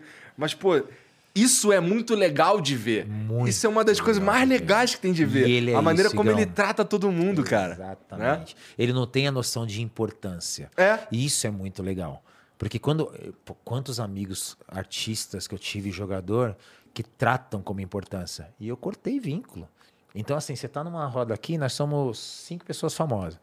Eu chego no lugar e eu cansei de ver gente assim. Aí eu cheguei, mas se quiser vem me cumprimentar, porque eu sou mais famoso. Ah, não. Ah, Nossa, não. eu tenho nojo eu disso, é. cara. Cara, quantos lugares eu deixo de frequentar? Quantas. Porque assim, o CPF, cara, o, o, o, o não pode entrar, cara. O, o, o, personagem não pode entrar. A pessoa física tem que estar presente. E ele é isso. Ele não tem noção quantos seguidores ela tem. E não tem que ter. Ele tem que ser o que você falou. Ele tem que ser isso. Ele não precisa ter noção. Nem tem que ter, ele tem que tratar todo mundo igual. Cara, você tem que ver o jeito que ele traça os meninos. Ele falou, minha família, daqui eu não saio nunca mais. Que ele queria vir morar em São Paulo. Eu falei, eu fugi de São Paulo, que sou de São Paulo, você quer morar em São Paulo? não, eu quero morar em São Paulo. Eu falei, tá bom. Vai Batata pra Recife. frita pra caralho todo dia. Porra, quero, quero morar em São Paulo. Eu fugi, eu sou de paulistano, conheço tudo São Paulo. Eu não moro em São Paulo, moro em Sorocaba. Amo São Paulo. Depois das 8 da noite, final de semana. Mas eu não moro em São Paulo, não quero ir para São Paulo. Eu falei, então faz o seguinte, nós vamos tirar daí, eu vou te levar para Recife, que eu sabia que a nossa estrutura é lá. A nossa equipe lá, os nossos influenciadores. Cara, e o nordestino tem uma coisa que ninguém tem. O que, que quer dizer com nossa estrutura, Falcão? A estrutura da, do Bet, a estrutura que, ah, tá. que ele tem é toda lá. A gente, nossa estrutura é em Recife. Quando chegou lá, colocamos ele na casa com 20 moleque da idade dele, influencer, só festa. E o nordestino é engraçado pra caramba, eles já nascem com esse DNA é agradável você estar tá com o pessoal do norte e do nordeste. Deu uma semana, eu falei, quer vir para São Paulo? Falei, não, Nem daqui eu não saio nunca. eu te falei, deixa comigo. E quando então, aparecer, Falcão, quando aparecer mais empresa de bet atrás do Luva lá, como é que vai ser, cara? Não, a gente tem a nossa, só que assim, a gente não quer, porque assim, muita gente tem essa resistência. Pô, mas eu faço, o Marcelo faz, a Renata faz. Que resistência? Faz. O pessoal acha que você anunciar bet é um grande problema. Tá. E não é. Não, Todo não mundo é. faz. Não é. Só que a gente teve um cuidado muito grande. A gente já tem uma proposta grande para ele, ele, da nossa casa de bet, mas isso vai acontecer daqui três, quatro meses. Quando ele já tiver com cinco, seis marcas. Que é mais um dinheiro para ele. Uhum. E é um baita contrato que a gente tem guardado para ele. Só que a gente não quer que aí ele veio para eles para divulgar a casa de bet deles. Não, a gente vai ter paciência. É um dinheiro que já podia entrar na conta dele, não vai entrar. A nossa nossa estrutura tá bancando a casa dele, vai manter a moradia, ele vai ter cozinheiro, ele vai ter faxineira, tudo por nossa conta. Ele não vai ter custo com isso. Depois que ele tiver quatro ou cinco contratos, é mais um contrato que a gente vai dar para ele. O que a gente não quer é, ah, só trouxeram ele para favoritar a casa de. Não. Pega mal, inclusive, para tu colocar. A não ser que a gente põe isso e mais quatro contratos junto. Não. Isso vai acontecer num certo momento que é mais um contrato para ele, todo mundo faz. Uhum. Não é uma coisa que só ele vai fazer, mas primeiro vamos fechar todo mundo que foi atrás dele nunca foram respondido e é muita gente. E a gente vê os e-mails. Todo mundo fala assim: não, eu tenho aqui, mas nunca me responderam. Falei, ah, é, eu já vi essa história em outro em algum lugar. Então a gente quer primeiro estruturar tudo, ele lá na frente, ao time certo, é mais um contrato para ele. Não vai denegrir, porque todo mundo faz, eu faço. Uhum. Vocês fizeram aqui? Sim, todo sim. Todo mundo sim, faz. Sim, sim. O Marcelo faz, o, a da Renata faz, todo mundo faz. Então é um, é, a gente não quis, a gente está tendo muito cuidado com isso. Porque seria muito cômodo. Ah, pô, já veio, nós já demos um contrato para ele, hein? Sim. Nossa casa de. Ah, é. mas só trouxeram ele para favorito. Ninguém ia ver o quanto ele está ganhando. Só ia ver que a gente. Então, não. Tá lá no escanteio, guardadinho. Num certo momento, talvez. Mas se vier outra, não vai fechar, não. não vai, não. Então era isso. Era, era isso é, resolvendo, respondendo. Eu rodeei, rodeei, não respondi, né? Agora respondi. Conta, conta pra gente como é que foi essa ideia de fazer a parada de bet. Porque você, você já. Que assim, eu. É eu, eu nunca apostei em nenhuma casa de bet. Nem Zero. Né? Você também não tinha feito isso antes? Nunca. É, então, por, por, de onde veio a ideia? Eu era embaixador de uma casa de bet uhum. muito forte. Eu era um embaixador. E quando eu fui nesse evento. A tua já tá ativa, desculpa. Oi? A tua já tá ativa. A minha tá ativa, ativa faz três meses. Tá. Três meses. F12bet. F12.bet, o Cremosinha nosso, Ponto o Tiro Lipo, tá. a, gente tá, a gente tá com muitos influenciadores. Maneiro. E aí eu era influenciador, eu era o, o embaixador de uma casa de bet já muito forte, até se vendia como a maior casa de bet da América Latina. E esse meu sócio lá de Recife falou: vem cá, e se a gente fizer uma casa de bet sua? Eu falei, cara, eu tenho uma multa assim, assim, assim. Ele falou: não, não estou perguntando isso. Eu falei, perguntei se a gente fizer uma casa de bet sua. Eu falei, vamos para dentro. Aí ele me dá quatro meses, que é o time que ele já sabia que, que precisava para fazer. Fizemos, tal, tal, tal, deu quatro meses, ele. Agora você pode me pagar a multa. Passei a multa, ele pagou a multa, fizemos a F12.bet. E ele tem, ele tem 55 pessoas que trabalham full time para ele. Ele tem outros negócios. O cara é uma máquina, tem 38 anos, que é o Marcelo Seróis, que é o, o outro sócio que está cuidando jovem. do. Jovem, jovem. E aí ele criou a minha casa de bet já com uma estrutura absurda. Na verdade, sou o embaixador da, da marca. E ele. É teu nome, né? é, F12. Ponto, é, é, não tem nem como não ser. Aí fechamos com o Ney Silva, fechamos com a Dania, e hoje nós temos, nós temos quase 100 embaixadores pelo Brasil. Maneiro. E com três meses é uma coisa muito legal, muito, muito rentável. E aí a gente vai bater três meses agora, vão bater quase 200 mil seguidores. A gente vê casas de bet gigantescas que não tem 100 mil, 150 mil. E é um trabalho muito legal. É uma equipe que ele, ele, ele devolve financeiramente para a equipe. Então, assim, o que ganha além do salário, ele deixa todo mundo. É um cara sensacional. É um cara que eu, Já quando eu falei. antes? Eu conheci ele em novembro, sabe quando bate? E o evento que ele me contratou, eu machuquei. E não joguei. Melhor coisa do mundo, que eu fiquei com esse cara o dia inteiro. Se eu tô jogando, eu vou descansar, eu vou jogar, se uhum. não converso com o cara. E aí, cara, o cara virou minha família. A vida é engraçada, né, cara? É engraçado. É. Não tem explicação. E foi ele que fez o pessoal ir buscar o, o, o, Luva lá na casa dele. Então, um cara falou: tem certeza? Tem, então deixa comigo. Mandou o pessoal ir. E é um cara, já acompanhou o Luva no Marrocos, está no avião, agora voltando. E é um cara realmente assim, todo mundo chama ele de painho, 38 anos, jovem. Ele vai no escritório, 50 pessoas trabalhando, os 20 influenciadores fazendo barulho, gritando. O pessoal dá o horário 5 e meia, ninguém sai no... antes das 9 de lá. É um ambiente que ele criou que, assim, por isso que eu falei, quando a primeira entrevista que eu dei, estou passando luva para pessoas de confiança. E realmente são pessoas que trabalham de forma diferente.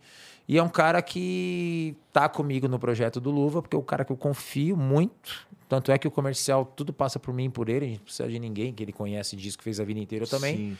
Então a gente está tentando gerenciar isso da melhor maneira possível. Então é um cara que devo muito a ele e em oito meses de convivência. Nossa, pois é, é rápido. É, e veio para minha casa no, no dia que, que a gente foi resgatar o Luva. Eu fui lá para Recife há duas semanas semana passada. Então é um cara que eu tenho muito respeito, muita admiração pela pessoa e pelo empresário que ele é. A tua base é lá em Recife por causa dessa parceria, então? É, a base dele, da nossa estrutura de, de dos influenciadores, do Bet, é lá em Recife, porque a base dele já era lá. E na verdade eu cheguei na base que já existia. O, o, o ecossistema lá é, é, legal, assim, porque assim, o, o, ecossistema aqui em São Paulo. Diferente. É, é, eu imagino, vou chutar aqui, assim, Sim. na verdade não vou chutar, eu sei, aqui é, é muito maior. Claro. Né? Mas lá também funciona bem e assim, dá para fazer. É, já que a gente tá com um lance de internet e tal, a gente, uhum. vocês conseguem atingir o Brasil inteiro, só não tem. A única coisa é que quando tem os, os eventos, as paradas aqui, que é tudo em São Paulo uhum, mesmo, é só uhum. pegar um avião e acabou. É, também, né? Na verdade é isso mesmo. Lá ele tem toda a estrutura necessária para atingir o que ele quer. Então, assim, nunca teve, ah, putz, fizemos menos porque estamos em Recife. Então, é diferente. Geralmente as empresas, eles é, têm mim, uma. Eu tive que vir para São Paulo. É. Sim, é. dependendo do, do negócio, você tem que vir para é. cá. E assim, nunca teve um desenho que assim, perdi um negócio porque não estou em São Paulo. Então ele se estruturou para isso. E assim, toda grande empresa tem uma agência que cuida de você. Sim. Só que aquela agência tem você e mais 50. Ele não, ele tem as pessoas full time, 24 horas para ele. E então, isso, cara. Funciona. Ó, assim, esse isso aí que vocês estão fazendo, isso é muito foda, porque a gente teve que criar aqui a nossa estrutura parecida com essa aí para cuidar da gente aqui, nós que criamos, porque a gente via uma dificuldade grande em é, a gente ia para as agências e nada acontecia. Uhum. Porque exatamente o que você está falando. Uhum. Uma porrada de gente, coloca aqui na prateleira e aí. Mais ó, um. É mais um, né?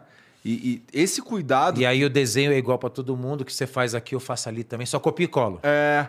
Não tem nada muito pessoal, por é, assim dizer, para fazer as coisas. E, cara, é, talvez a, o, a, a, o jeito certo de lidar com a coisa seja não ter cliente, não seja. Talvez seja não, não, não ter cliente pra caralho, mas ter os, é, os clientes certos Isso. e dar o tratamento VIP, pessoal, VIP, VIP é, é, para cada, um, cada um desses caras. Que é o grande detalhe nosso lá. Então o desenho então, e a cara... você tem uma agência hoje? Temos, temos agência lá. E o desenho e a cara dessas 50 pessoas que sabem todos os detalhes do que, de como funciona, cada um no seu ecossistema é um desenho que é específico para o que ele quer, para o que uhum. o Batatinha quer e agora o que o Falcão quer. Então é um desenho. As pessoas batatinha. têm que dar. É, batatinha. Salve batatinha. O pessoal fala, batatinha engraçado. frita, um, dois, três. Os moleques amam ele. Então, assim. Cuidado todo... que, o Pedro, que, o, que o Luva vai querer comer também, batatinha. Sabe o que ele faz? Todo mês ele pega um influenciador, vem cá. Quer trocar seu carro? A mês que vem ele pega o outro.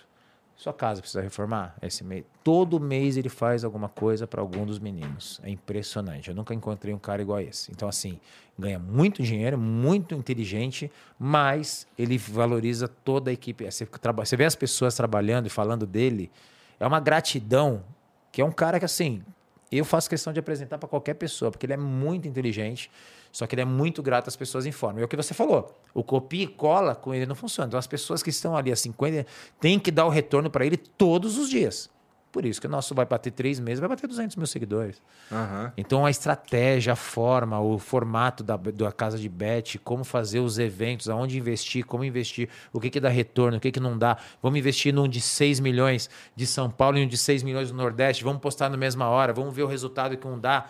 Então, tu, ah, não, esse aqui não vale. O do Nordeste deu 23 mil cliques no site, o de São Paulo deu 500. Então já não renova aqui, já vamos aqui. Então é impressionante. Então todo, toda hora tem alguém dando um número, um resultado de alguma coisa. Falcão, tu, tu né, com essa agência aí, você falou que o conheceu há oito meses. É, você já tinha uma agência, assim, a sua, tô falando de ser agenciado.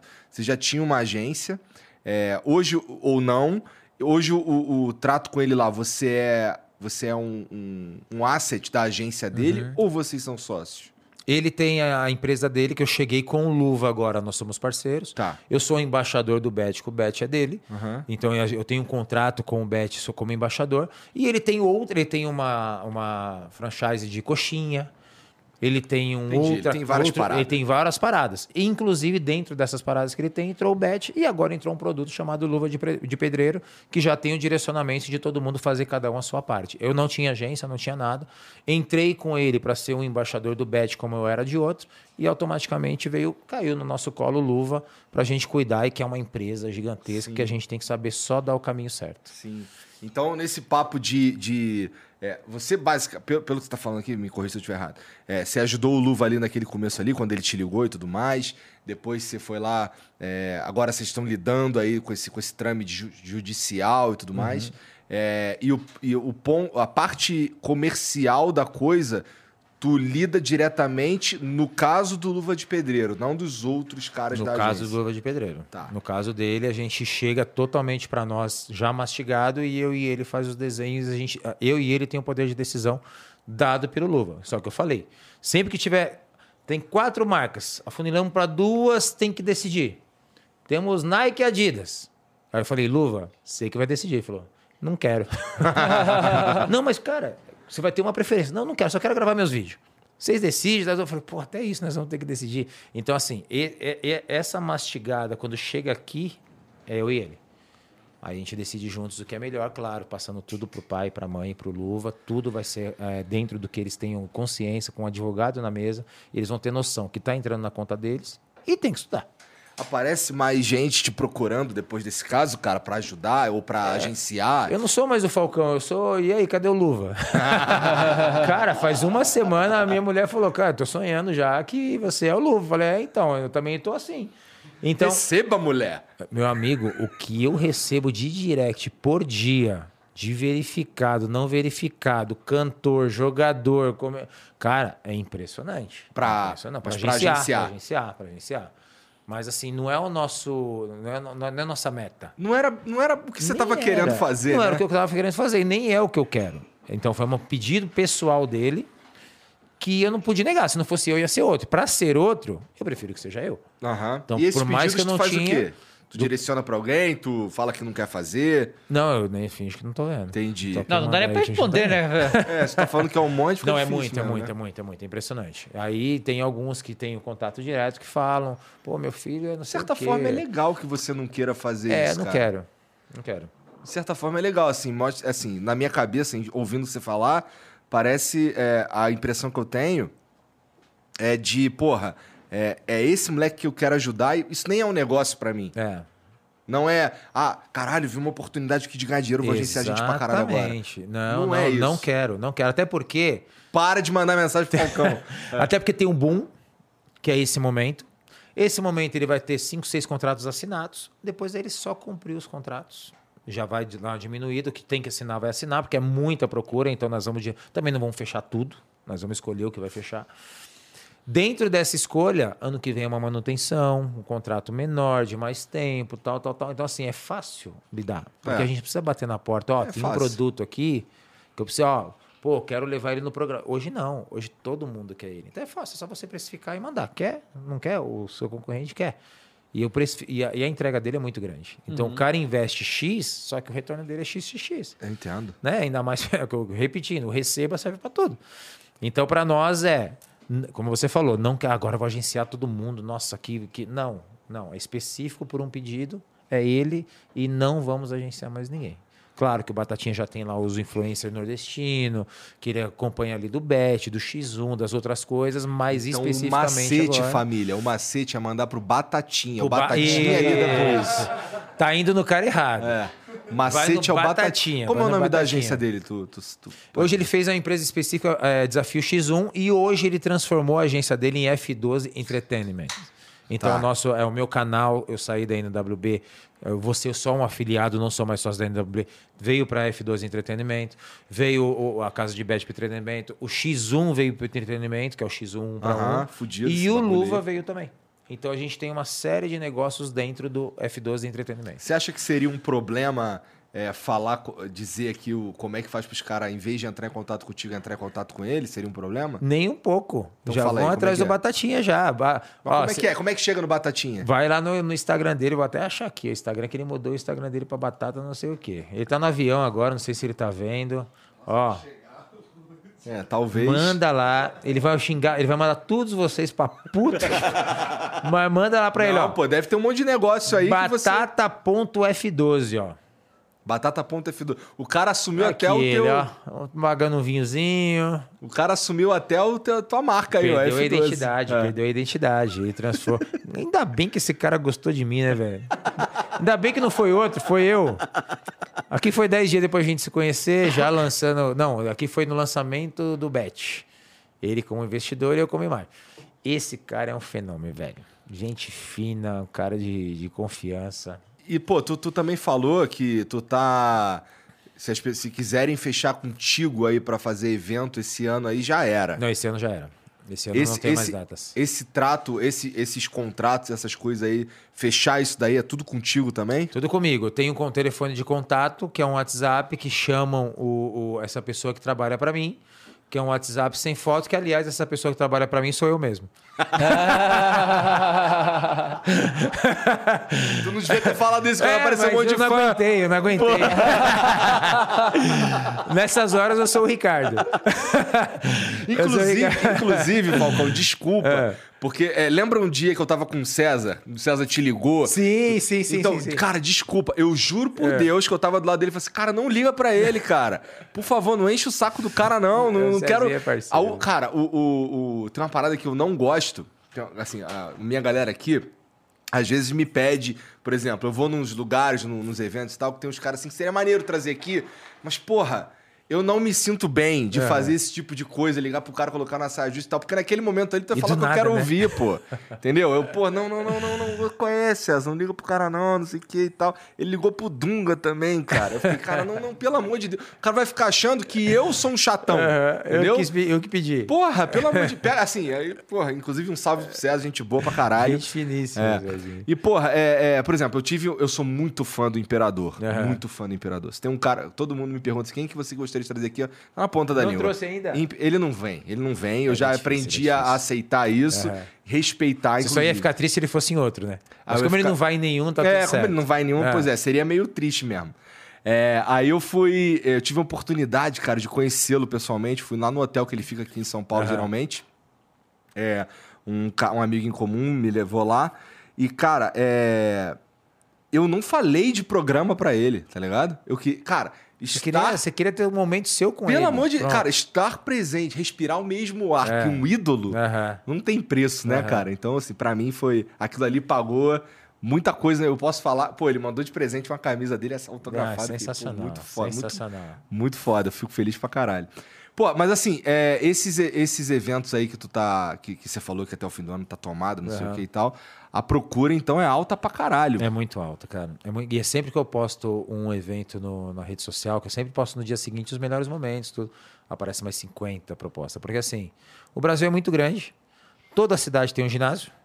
Todo lugar tem. Daí tem os eventos de, da, da, da, da, prefeitura, tem os eventos particulares, tem empresa que contrata. Fora do Brasil, geralmente, igual essa que eu fiz de Dubai foi por uma empresa. Essa de, do Canadá que eu fui foi por um cara que pegou uma empresa para investir. Essa de Israel foi o Reis do Drible, que é aquele que eu jogo no Brasil, que foi vendido para alguns países e Israel a gente fez dois. Eles querem fazer mais um ou dois esse ano ainda, que foi o meio do Ronaldinho. É aquele cara que trabalha para você lá, sem foto no, no WhatsApp. Esse é bom. Que, que é, é, é o cara que idealiza essas, esses eventos? Geralmente, quando me perguntam, quando eu pergunto pro cara, né? Uhum. Como é que é o evento? Eu falei, gente, seleciona 20 pessoas da cidade, prefeito, sorteia quem vai comprar ingresso, empresários. Ah, mas o pessoal não, sabe, não é saber jogar, é ir para o evento. Quem tem que saber jogar sou eu. E quanto menos sabe jogar, mais caneta eu vou dar, mais chapéu eu vou dar, mais vídeo eu vou ter para postar. E assim, eu já passo, eu mando a proposta e mando os desenhos de eventos que eu já faço. Então eu falo assim, ó, tô indo quatro vídeos de quatro cidades diferentes que eu fiz e eles entendem. Ah, mas se eu quiser trazer o Adonias, eu falei, ó, aí tá aqui o contato dele, eu sei quanto eles cobram, tá aqui o valor. Se vocês quiserem trazer mais gente, tá aqui o contato. E eu ajudo muito os meninos também para que eles vão junto. Uhum. Mas geralmente é a cidade, pega lá 20 empresário, o cara que investiu, o cara da prefeitura, o filho não sei de quem, divide dois times e eu jogo meio tempo cada um e é isso. Entendi. Simples. É, assim, você falou que começou a fazer esses eventos, você ainda estava jogando. Sim. O primeiro evento foi um, um chegou um modelo para você e você aceitou participar, ou tu já já tinha, ou tu já já sabia o que, o que como, ia, como é que você ia fazer? Uma mescla mais? dos dois. Eu já sabia o que eu ia fazer. Quando eu jogava, eu fui desenhando o que funcionava e o que não funcionava. O que era bom, o que não era. Quando eu parei de jogar, eu cheguei com o formato que eu acredito. Então o que, que acontece? Quando você chega no jogo para jogar, que você vai no vestiário, o cara não se trocou ainda. Só que tem 20 que não se trocou. Aí os 20 faz uma selfie com você. Uhum. Aí eles se trocam. Aí os 20 falaram que fizeram a foto sem estar trocado, que eles querem a selfie trocado. Aí o jogo vai, que era 8, vai indo para 9. Aí quando entra na quadra, os 20 falam, pô, aquela quadra no vestiário, né? Vamos tirar aqui. Aí é mais uma foto. Então o que, que, eu, que, que eu aprendi a fazer? Que formato? Todo mundo me avisa assim, ó, 15 minutos antes, ó, tá tudo liberado. falei, os dois times entraram? Os dois times entraram. Aí eu chego no ginásio, faço aquecimento ali 7, 8 minutinhos e entro. Entrei, tiro foto com o primeiro time que eu vou jogar, com todo mundo, tiro uma foto individual com cada um, vão pro jogo. Segundo tempo, troco de roupa, tiro uma foto com todo mundo, tiro uma foto. De... Então, uma coisa que demoraria uma hora e meia, a foto que o cara quer é o quê? Dentro da quadra com o ginásio lotado. Então, em três minutos eu atendi o que eles queriam, o, o um evento processo. funciona, eu já sei na hora que sair de olhar, que eu sei que a hora que entra no carro já tem que sair com o carro, porque é diferente do estádio, que você vai lá no acesso, o cara do lado nunca vai ver. E os ginásios de cidade, você sabe onde é a saída, onde é a entrada. Então eu tiro o selfie, atendo a galera 15, 20 minutos depois do jogo, olho pro cara, que eu entro no carro, o carro já tá ligado, tum, pro hotel. Então aí, meu amigo, um evento que vai demorar três, quatro horas, em duas horas você faz tudo, todo mundo fica feliz, satisfeito e é isso. Porque você, ao longo dos anos aí, criou um processo que funciona para todo mundo ficar pra feliz. todo mundo ficar feliz. Se eu chegar lá com o vestiário, o cara vai tirar foto e faz vídeo pro meu voo. Faz... Aí o jogo que era oito horas vai começar às nove e meia. E não é bom para ninguém. E eu sei que dentro da quadra ele vai querer a mesma foto que ele uhum. tirou lá. Uhum. Então é um processo que todo mundo fica feliz. Quer com o seu celular? Então dá. Seu celular dá pro próximo, ele tira, depois o outro dá pro outro. Em dois minutos eu mato uma foto com o time inteiro e os outros dois minutos eu mato com outro. Então funciona totalmente, flui e todo mundo fica feliz. E esse jogo com o Ronaldinho que vai ter agora? Vai ser em Ribeirão Preto, dia 7 de. Nós fizemos dois de futsal esse ano em Israel e agora vai ser no campo. É, esse é, jogo, esse evento não é meu. Esse uhum. evento eu sou contratado e o Ronaldinho também é um grupo de, de pessoas que fazem eventos. É, a gente tem o nosso valor, eles pagam, a gente vai lá, joga e vai embora. Então esse evento não é produzido uhum. por mim.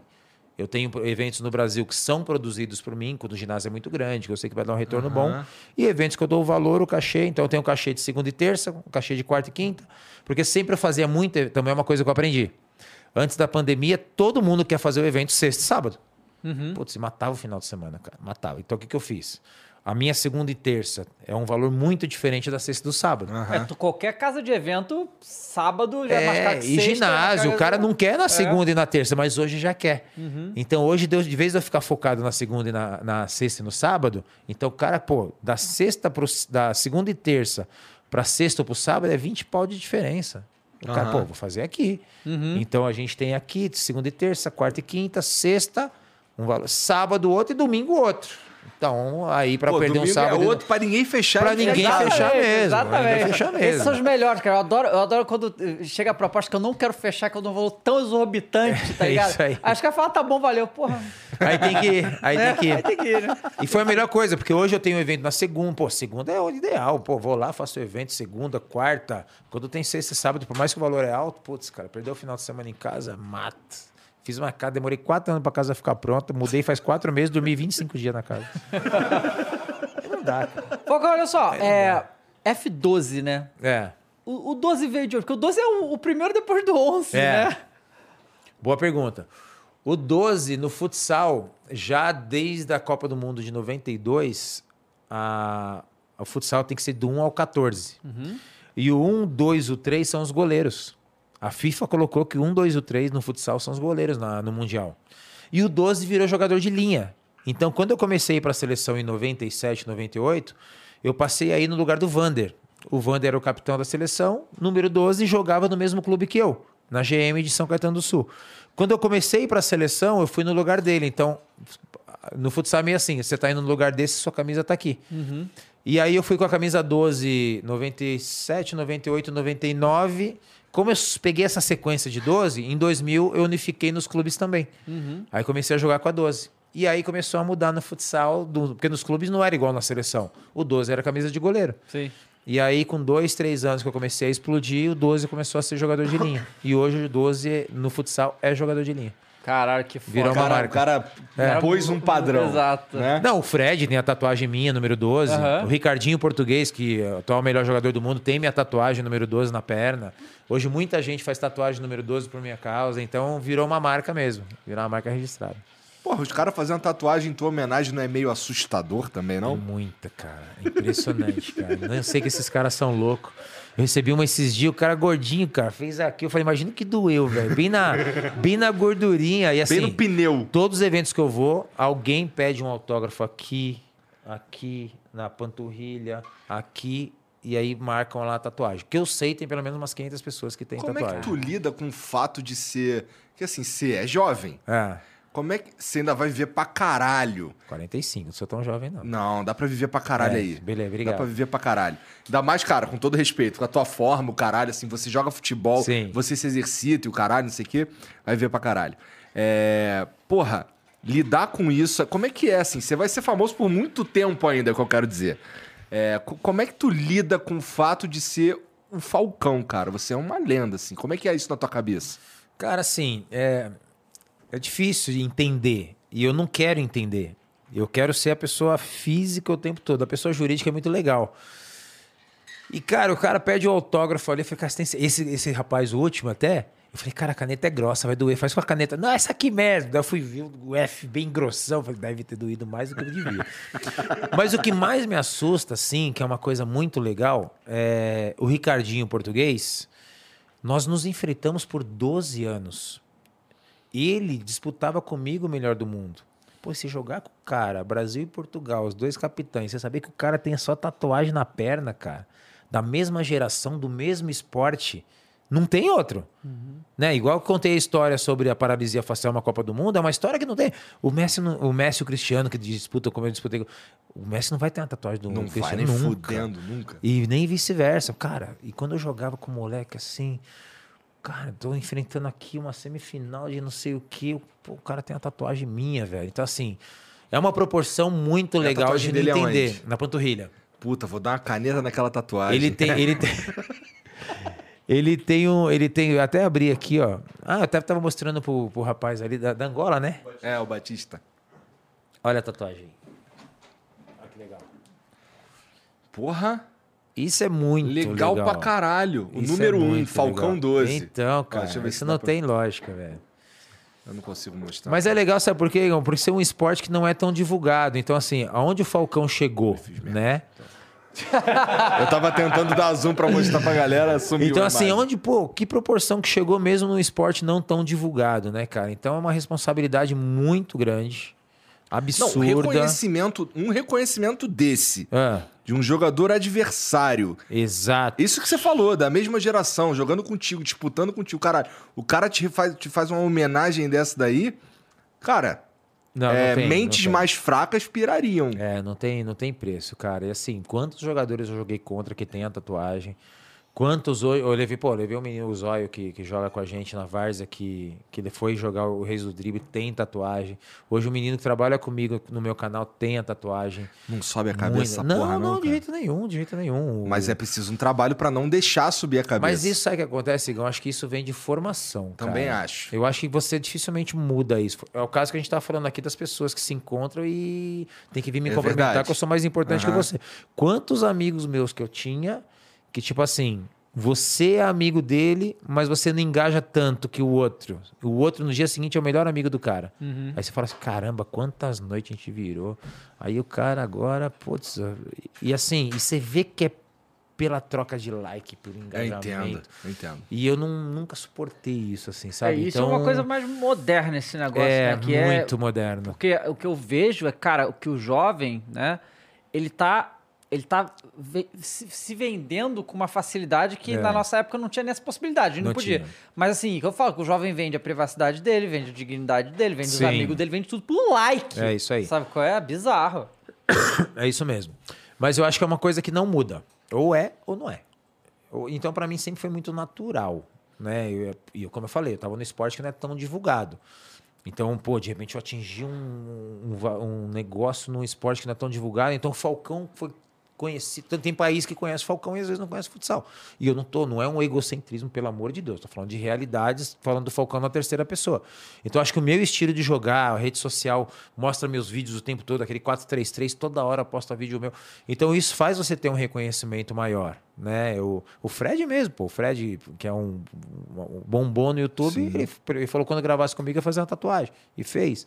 Então é muito legal você, sem saber, ser uma referência para esses caras, sabe? De querer te imitar, de querer fazer as jogadas que você faz. Então acho que o meu estilo de jogo ajudou muito, porque eu não fui uma figura da TV, eu não fui uma figura de um esporte que toda hora tá na TV. Eu fui um cara que, pô, de repente fez uma coisa diferente num esporte que todo mundo pratica. Quem não jogou futsal na escola, na rua, né? Às vezes você não jogou futebol de cama, você jogou futsal. Em algum momento você jogou futsal. E toda uma molecada querendo me imitar quando era criança, querendo fazer, e cara, e, e, assim, eu acho que a longevidade que eu tive no alto rendimento, eu fiquei 20 anos na seleção brasileira e 20 anos em alto rendimento. Então, quem tem 60 me acompanha desde o 40. Quem tem 40 me acompanha desde o 20. Quem tem 20, quando nasceu, já viu os pais me assistindo. Ali o Jess balançando. Então, esse é. Pô, aquele moleque ali é fã pra caralho. que legal, que legal. Então isso é muito legal, de pegar as gerações, que assim, teve três anos. Você vai pegar aquela época ali, daquele pessoal ali. Então, os 20 anos que eu tive da evolução da TV aberta, da rede social, igual o Instagram. Se eu tivesse Instagram desde o começo da minha carreira, putz, cara, os gols que eu fazia que não, que não foram filmados, iam estar filmados. Então, tenho muita história para contar, mas não tem imagem, entendeu? Então isso ia pesar Ou seja, bastante. é tudo mentira. É tudo mentira. tudo montagem. tudo montagem. Então isso pesa muito. Então acho que acredito que o meu formato de jogar, de me divertir independente do jogo, de você sentar assim, putz, o que, que será que ele vai fazer hoje? E era uma coisa que eu me cobrava também. Então eu não joguei futsal, eu vendi entretenimento. E eu me preocupava com isso. Eu entrava no jogo, aquele jogo morto, eu já pegava a bola, já metia a bola de letra lá para frente, já inventava uma coisa diferente para acender o jogo. Porque eu, eu, sei quando eu sou telespectador o que está faltando. Eu amo futsal, que eu cresci. Mas você que não gosta de futsal, você vai sentar para ver um jogo que toca, anda, toca, corre, toca, corre? Não vai. Então, quando eu ia para a TV aberta, os últimos cinco minutos, quando estava na, na Globo, eu já sabia que eu ia fazer minhas coisas, o público em casa sabia também. Então tinha que ter essa percepção do entretenimento. O jogo em si é muito particular. Você vai jogar, do, vai gostar do basquete, do beisebol, é particular. Agora o entretenimento é diferente. E eu tenho, você vai Globetrotters, eu, você pode não gostar de basquete, mas se o Globetrotters vir aqui, você vai assistir. Porque se o cara vai pular por cima do outro, vai fazer é uma verdade. coisa diferente. Então, eu buscava vender um, o meu esporte da melhor maneira possível, desde que ganhasse título. E eu consegui isso. Então acho que isso fez muito bem para mim, para minha imagem. Cara, então, isso é uma curiosidade interessante sobre isso, porque no futsal tem essa cultura do drible, da caneta, isso aqui é uma coisa que é necessária para jogar bem, porque o espaço é muito pequeno. Mas a gente tem visto nos últimos anos, no futebol de campo, os caras se ofender quando alguém faz um drible é. desses, sabe? Na, na, época, quando você foi para São Paulo, já era assim ou não, não tinha? Porque eu lembro, a gente é flamenguista, né? Sim. Então, ano, ano passado. Ano passado? Do Michel. O Michel, eu acho que foi contra o São Paulo, inclusive. Uhum. Que ele dominou a bola, ele pulou e dominou a bola de letra. De letra. Os caras vieram tirar satisfação com o cara, é. sabe? Já era, porque teve aquele lance do Edilson com o Paulo Nunes, que foi antes disso, né? Uhum. Então, o problema é que eu falo para todo mundo: faça sempre. Por exemplo, Ronaldinho Gaúcho. Ele fazia o que ele queria, só que ele fazia sempre. Você já viu algum jogador pôr de dedo na cara do Ronaldinho? Os caras faziam falta nele levantava ele, porque ele fazia independente do resultado, independente do placar, independente do adversário. O problema para o atleta é, pô, tá 3 a 0 agora eu vou fazer um negócio. Mas nunca fiz quando tá 0 a 0 Aí os caras vão ficar puto. Ah, tô, tô jogando contra o último colocado aqui no, no Maracanã com 90 mil pessoas, tá 5 a 0 Aí o cara vai ficar puto. Uhum. Agora, se o cara fizer sempre, for, por exemplo, é o meu estilo de jogo desde que eu nasci, é meu instinto é o instinto do Ronaldinho. Então as pessoas entendem que a gente joga daquela maneira. Tá, quantos vídeos eu tenho dando chapéu, parando a bola em cima da linha da defesa, é, parando a bola no peito perdendo de 2 a 0 Só que depois eu vou lá e banco, depois eu vou lá e viro o jogo. Então não é assim, ah, tá 5 a 0 eu vou parar a bola em cima. Aí o cara vai ficar puto. Aí o cara vai ficar puto. Então acho que a diferença é fazer sempre e ser realmente seu estilo de jogo. Aí o cara vai respeitar. O cara vai respeitar. Entendi, faz sentido mesmo. Porque é, não, não, é, não é desrespeito quando é o teu estilo de jogo. Exatamente. Né? Independente do placar, independente do adversário. Sim, faz sentido. É, tem as mensagens para nós aí, Janzão? Deixa eu ver aqui. Tem algum vídeo, algum áudio? Tá. Deixa eu abrir aqui.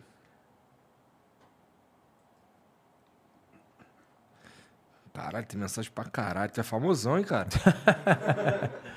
eu falei isso pro Ronaldo, só que ele falou pra mim? Não, só aqui na região só. é. O Flair X mandou. Uh, Renan, apesar de ser um gordo ter tudo, você é um mamaco e somos uma família. Enquanto Flair X existir, nenhum mamaco está sozinho. Sentimos muito pela sua perda, estamos de luto com você. PS, Ademiro falou que o Hot Wheels está correndo é por aí atrás dos sonhos dela. Cara, não fez nenhum sentido, sentido isso aqui. de nada. Nenhum sentido. Que é essa galera? Não fez nenhum sentido Não essa consegui mensagem entender nada. Eu acho que o mensagem. objetivo era não fazer sentido mesmo. é. O Juliano Gomes mandou. Salve, salve família. Falcão, fala sobre. É verdade, a gente esqueceu de falar sobre o fato de você ser jogador de futsal do Grêmio. Aham. Ele fala aqui, ó. É, fala sobre o futsal do Grêmio. Você jogou muito. E dá uma moral pro Flow, descola uns contatos. Seria incrível Jeromel e Douglas 10 no Flow. Ronaldinho, Rivaldo, Kaká, seria lendário. A torcida do Grêmio te adora. Manda um abraço aí pro FBI Tricolor. Você é uma lenda. Ô, FBI Tricolor, um abraço, um abraço à torcida do Grêmio. O Grêmio, na verdade, assim, eu não queria jogar competições mais. Não quero. Eu tive muitas, muitos convites. Porém, foi um projeto bacana. O Grêmio tá investindo pesado no futebol 7. Pandemia, eu doido pra jogar bola. Futebol 7 é o famoso society. O site. E tá, no- tá numa liga bem, tá numa crescente legal. E aí, putz, cara, doido pra jogar. Evento não podia, porque tava tudo fechado pra público, restrições. E eu não queria jogar competição, mas aí o Grêmio falou assim, e eu falei, eu só quero jogar os jogos mais fáceis. Não quero jogo pancada, não quero, não quero, eu não quero mais. E nem tô preparado pra isso. O Grêmio aceitou, teve um torneio que eu joguei alguns jogos. Claro que o jogo difícil chegou na hora eu quis jogar também. Fomos campeões, pô, deu matéria de esporte espetacular. Pô, eu joguei quatro, cinco jogos no Grêmio apenas. Depois o Grêmio quis continuar. Aí eu já não quis mais, porque aí, putz, cara, tava muito pegado. Os caras queriam me marcar. eu, Pô, dei uma cabeçada com o chileno lá, caiu os dois, o cara eu quase desmaiei. Então, assim, o cara não tava. Eu falei, cara, vai marcar um menino de 20 anos. O cara fez oito gols, tá me mar... Não, é você que eu vou marcar. Eu falei, cara, eu vim aqui pra brincar. Tá nove, o cara fez oito, tá me marcando. Então, assim, caiu no que eu pensava. Nada a ver com o Grêmio, muito pelo contrário. Foi ótimo, foi maravilhoso. Pô, vendeu todas as minhas camisas lá, foi muito legal. Mas foi, foi um momento que, que foi legal pra mim. Pandemia, vamos jogar, deu uma repercussão bacana, todo mundo dentro de casa. Você tá falando que, E então, de pandemia foi 19 e 20 isso daí. Foi agora, 19 20. 19 20. Foi final, ano passado. É, 19 20. Foi muito legal. Teria jogado de novo. É, a aceitação foi muito legal, mas. Vai chegar umas propostas aí, hein? Não, tô fora. Competição, tô fora. Nem manda que eu tô fora. Chegou um monte depois. Mas não quero. Não quero. Entendi. Faltou, cara, faltou realizar alguma coisa na tua carreira, na tua opinião? Não, nada. Nada. Eu queria uma vontade. Joguei no Santos, eu queria que o projeto do Santos tivesse continuado. Foi um ano e quando acabou, que eu sou Santista, e quando acabou o projeto, foi uma tristeza muito grande que ninguém entendeu. Ninguém, um projeto vitorioso, é, audiência explodindo, ginásio lotado, a torcida ficou muito bicuda quando acabou, todo mundo, ninguém entendeu nada. Foi uma frustração que eu tive e eu queria ter jogado de novo, como o Corinthians Futsal tem o time de futsal. Eu joguei no Corinthians quando eu era menino. E a energia do ginásio do Corinthians é uma coisa inexplicável. Então eu queria ter sentido Mesmo aquela... sendo santista. Mesmo sendo santista. Eu queria ter sentido aquela sensação como Falcão que eu virei. Eu joguei no Corinthians no começo, era uma promessa, ninguém me conhecia. Então eu queria ter voltado ao Corinthians pelo menos dois anos no meu auge. Não acabou não acontecendo, não bateu de acontecer, mas ou o projeto do Santos continuasse, ou ter jogado pelo menos duas temporadas no meu auge, juntar a força marca Corinthians no futsal com a minha imagem. Eu acho que ia ser um casamento Caralho, muito legal. Eu queria ter tido aquela sensação. Isso tá Faltou. falando de 5, 6 anos atrás. 5, 6, 7, 10 anos atrás pra cá, eu queria ter sentido isso de novo. Tá. É, esse lance que você falou do projeto do Santos significa que hoje o Santos não tem mais um time de futsal? Não. Hoje, projeto de time de camisa competitivo é o Corinthians. Hoje o São Paulo voltou, tá jogando o Campeonato Paulista, ainda não tá jogando a Liga. Tem boatos que o Atlético Mineiro quer voltar também, mas time de camisa, a nível de competição, para ser campeão brasileiro, só o Corinthians. Será que não tem. Eles não enxergam isso como um produto rentável? Será que é isso? Não é rentável. O futsal não é rentável. O futsal você tem que colocar que é um é rentável para as empresas, como é o basquete, como é o vôlei. O- os grandes projetos de sucesso, vôlei, basquete, futsal, são clubes empresa. Por exemplo, Carlos Barbosa é Tramontina. O Jaraguá, quando eu joguei, era Malve. Então, esses projetos para as empresas é, um- é uma, uma divulgação de marca muito grande. Ah, tá. Para o clube, é um custo. Então, vai, custa um projeto de alto rendimento do futsal hoje é 5 milhões ano. É uma meia renda de um jogo meia boca. Os clubes tinham que entender isso. Imagina o Flamengo com o time de futsal, o Atlético Mineiro. Cara, uma renda do Maracanã é 20% de uma renda do Campeonato Carioca. Você tem um time de futsal de alto rendimento. Então eu torço muito para que isso aconteça, porque o Corinthians é um incentivador. O Corinthians bate na trave, chega entre os quatro, chega na final, ganha, perde. Mas imagina, tem o, o esporte futsal precisava desses clássicos, uhum. mexer com torcida. Só que ou faz um time de alto rendimento para trazer a torcida para perto, ou não adianta. E assim, uma ou coisa que pode ser aconteça, não sei se pode me dizer, é o, os times perderem muito jogador para o campo. Na base, sim. Né? Na base, sim. Isso acontece que é uma, um erro muito grande, principalmente Santos, Corinthians, São Paulo, Palmeiras, que hoje eles tratam os meninos de 12 anos como profissional. Uhum. E os grandes nomes do. Você pega o Santos, quantos jogadores saíram do futsal? O menino ficava no futsal até 14, 15 anos. Não precisa tirar o menino de 12 anos tratar ele como um cara profissional. Deixa ele evoluir até os 14 no futsal. Ah, com 11 anos, 4 dias de futsal, um dia de campo. Com 12, 3 e 2 com 13 inverte, com 14 quarto e 1 um, e, uhum.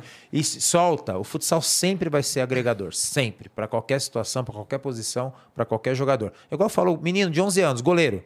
Você vai pôr ele num campo, gol de 7 metros, vai três bolas no gol em uma hora e vai tomar três gols. Você põe o mesmo menino de 11 anos no treino de futsal uma hora, vai 30 bolas no gol. Ele vai pegar 10, vai tomar 20, vai tomar bola na cara, vai sair jogando, vai ter um bom passe. Isso são números. Então é melhor o meu filho treinar uma hora no campo e três bolas no gol de, de sete metros e tomar três gols, ou por ele uma hora no futsal e pegar a reação, como sair, como fechar o ângulo. Isso eu tô falando do goleiro, mas se eu te falo do, do, do, do goleiro ao atacante, todo, todos os ganhos que o cara tem. Um volante que rouba a bola e sai jogando. Não só um volante que rouba a bola e não sabe tocar a bola para o lado. Todas as posições, quando o cara cria esses fundamentos do futsal, vai ser importante em algum momento. Tu ainda acompanha futsal pra caralho? Acompanho quando eu posso pela TV. Hoje eu moro em frente à Arena Sorocaba, onde a Magnus Futsal joga, que é um projeto que eu criei junto. É... mas eu principalmente fase final. Fase final, faço questão, qualquer lugar do mundo que eu tiver, tentar acompanhar os jogos. Acompanho as redes sociais. Onde que passa tudo. hoje isso? Sport TV. Sport TV. A Rede TV tá para pegar agora também. É, TV aberta balançou, a Rede TV talvez pegue, mas está passando bem menos do que uhum. antes. Como vai esse projeto aí que tu, que tu participou da criação? Ainda tenho relação, é um projeto que hoje é o mais vitorioso do Brasil. Hoje é o atual tricampeão mundial. Nossa! Hoje somos líderes da Liga Nacional. É, to, chegamos nas últimas cinco finais seguidas, ou quatro finais seguidas. É, atual campeão paulista, então é um time assim, base da seleção brasileira. É um time bem foda. estruturado, bem treinado, pô, tem tudo que você achar, tem. Que foi o que o Fred fez aquela série dele, né? Que explodiu, né? Uhum. É, vai para cima Fred, que ele fez o gol faltando três segundos. Então, pôde mostrar o nosso projeto mais adentro. Mas é um projeto muito bem conceituado. A empresa, que é a Magnus, que é de rações, acabou de renovar por mais cinco anos o projeto. Então, Porra, legal. é muito legal, é muito legal. É bem conceituado. E bom, você falou que, que acompanha mais ou menos aí o, o futsal e tal. É, tem um cara, existe hoje um cara que você fala assim, porra, esse cara aqui é o. Sei lá, passei o bastão para esse cara. Tem um cara assim? Já existiu vários é? e não deu sequência. Hoje tem um menino chamado Leozinho, que hoje está na Magnus Futsal, está crescendo muito de seguidores. E ele fala toda vez, né? Não, eu vejo todos os vídeos dele, quero fazer tudo igual. E ele tá crescendo muito. É. Ele então tem uma passa e vira aí. na cara, jogando todo o jogo igual todo mundo já respeitando o que ele faz. Ele pega o jogo, ele dá lambreta, ele toca a bola e vira a cara, só que ele faz isso em todo jogo. E ele escutou muito o que eu falei, que eu falei muito para ele, faça todo o jogo. Então, eu não tô vendo o jogador colocar o dedo na cara dele, eu não tô vendo o jogador de falar que é desrespeito, nenhum momento, que ele tá fazendo todos os jogos. Então, passo e vira a cara, dou a lambreta, faça um gol de letra, e tá tudo certo. Qual é o risco do, do futsal perder ele no futebol de campo? Não, não mais. Não? Não mais. Ele tem Passou, tem 22, 23 anos. Ele ganhou agora dois anos seguidos como melhor jogador jovem do mundo. Porra. É um pretinho, lisinho, magrinho e que vem evoluindo, vem ganhando títulos. É o que eu falo para ele. Tem que ser isso todos os anos, que senão vai morrer. Sabe o Instagram dele? É o Leozinho. Não, vou passar agora que esse moleque merece. O moleque tá tirando onda. Leozinho aqui, ó. Arroba Leozinho. É. Leozinho com Z. Arroba Leozinho, ó, tá 410 mil seguidores. e tá tirando onda. Tá jogando todo o jogo da mesma maneira e não tô vendo ninguém ninguém dar de dedo na cara dele. E é isso que dá o respeito, fazer sempre. Legal, cara. Maneiro. Bom, deixa eu continuar aqui. O Alê Salvador mandou aqui, ó. Salve, salve família. Falcão, lembro muito da sua conquista no PAN do Rio. Estava lá nas arenas do Rio Centro vibrando com seus golaços. O pessoal do futsal desistiu desse sonho olímpico ou ainda é algo possível para a modalidade? Um abração e nos vemos em Ribeirão no dia 7. Qual é o nome dele? É o Alê. Alê, boa Alê. Realmente, o PAN de 2007, cara, que eu joguei naquele campeonato, fiz um gol contra a Argentina. Puta que que eu joguei naquele campeonato. Tudo que eu pensava acontecia. Foi o gol que eu, que eu dou um chapéu no goleiro da Argentina de lado e faço gol de cabeça que o argentino vem recuperando e derruba a trave. E foi. Não, essa imagem. Né, cara? Não, qualquer jogo que você falar, eu lembro qual que foi, o ano que foi, tudo. Foi 4 a 2 eu fiz dois gols, fui artilheiro do PAN, fui melhor jogador e nós fomos campeões. O futsal, é, muita gente desvaloriza o futsal porque não é olímpico. O futsal não é olímpico porque é um esporte da FIFA. O, tanto o futsal quanto o beach soccer não é olímpico já podia ser há muito tempo. Só que a FIFA não abre mão do nosso esporte ser olímpico. Por quê? Na visão da FIFA, ainda mais o futsal, que a Copa do Mundo de Futsal é no mesmo ano das Olimpíadas. E a FIFA entende que se o futsal jogar as Olimpíadas final de julho, vai meio que matar a Copa do Mundo, que é em agosto, setembro. Então a FIFA não abre mão, não. Então são, é o COI e a FIFA.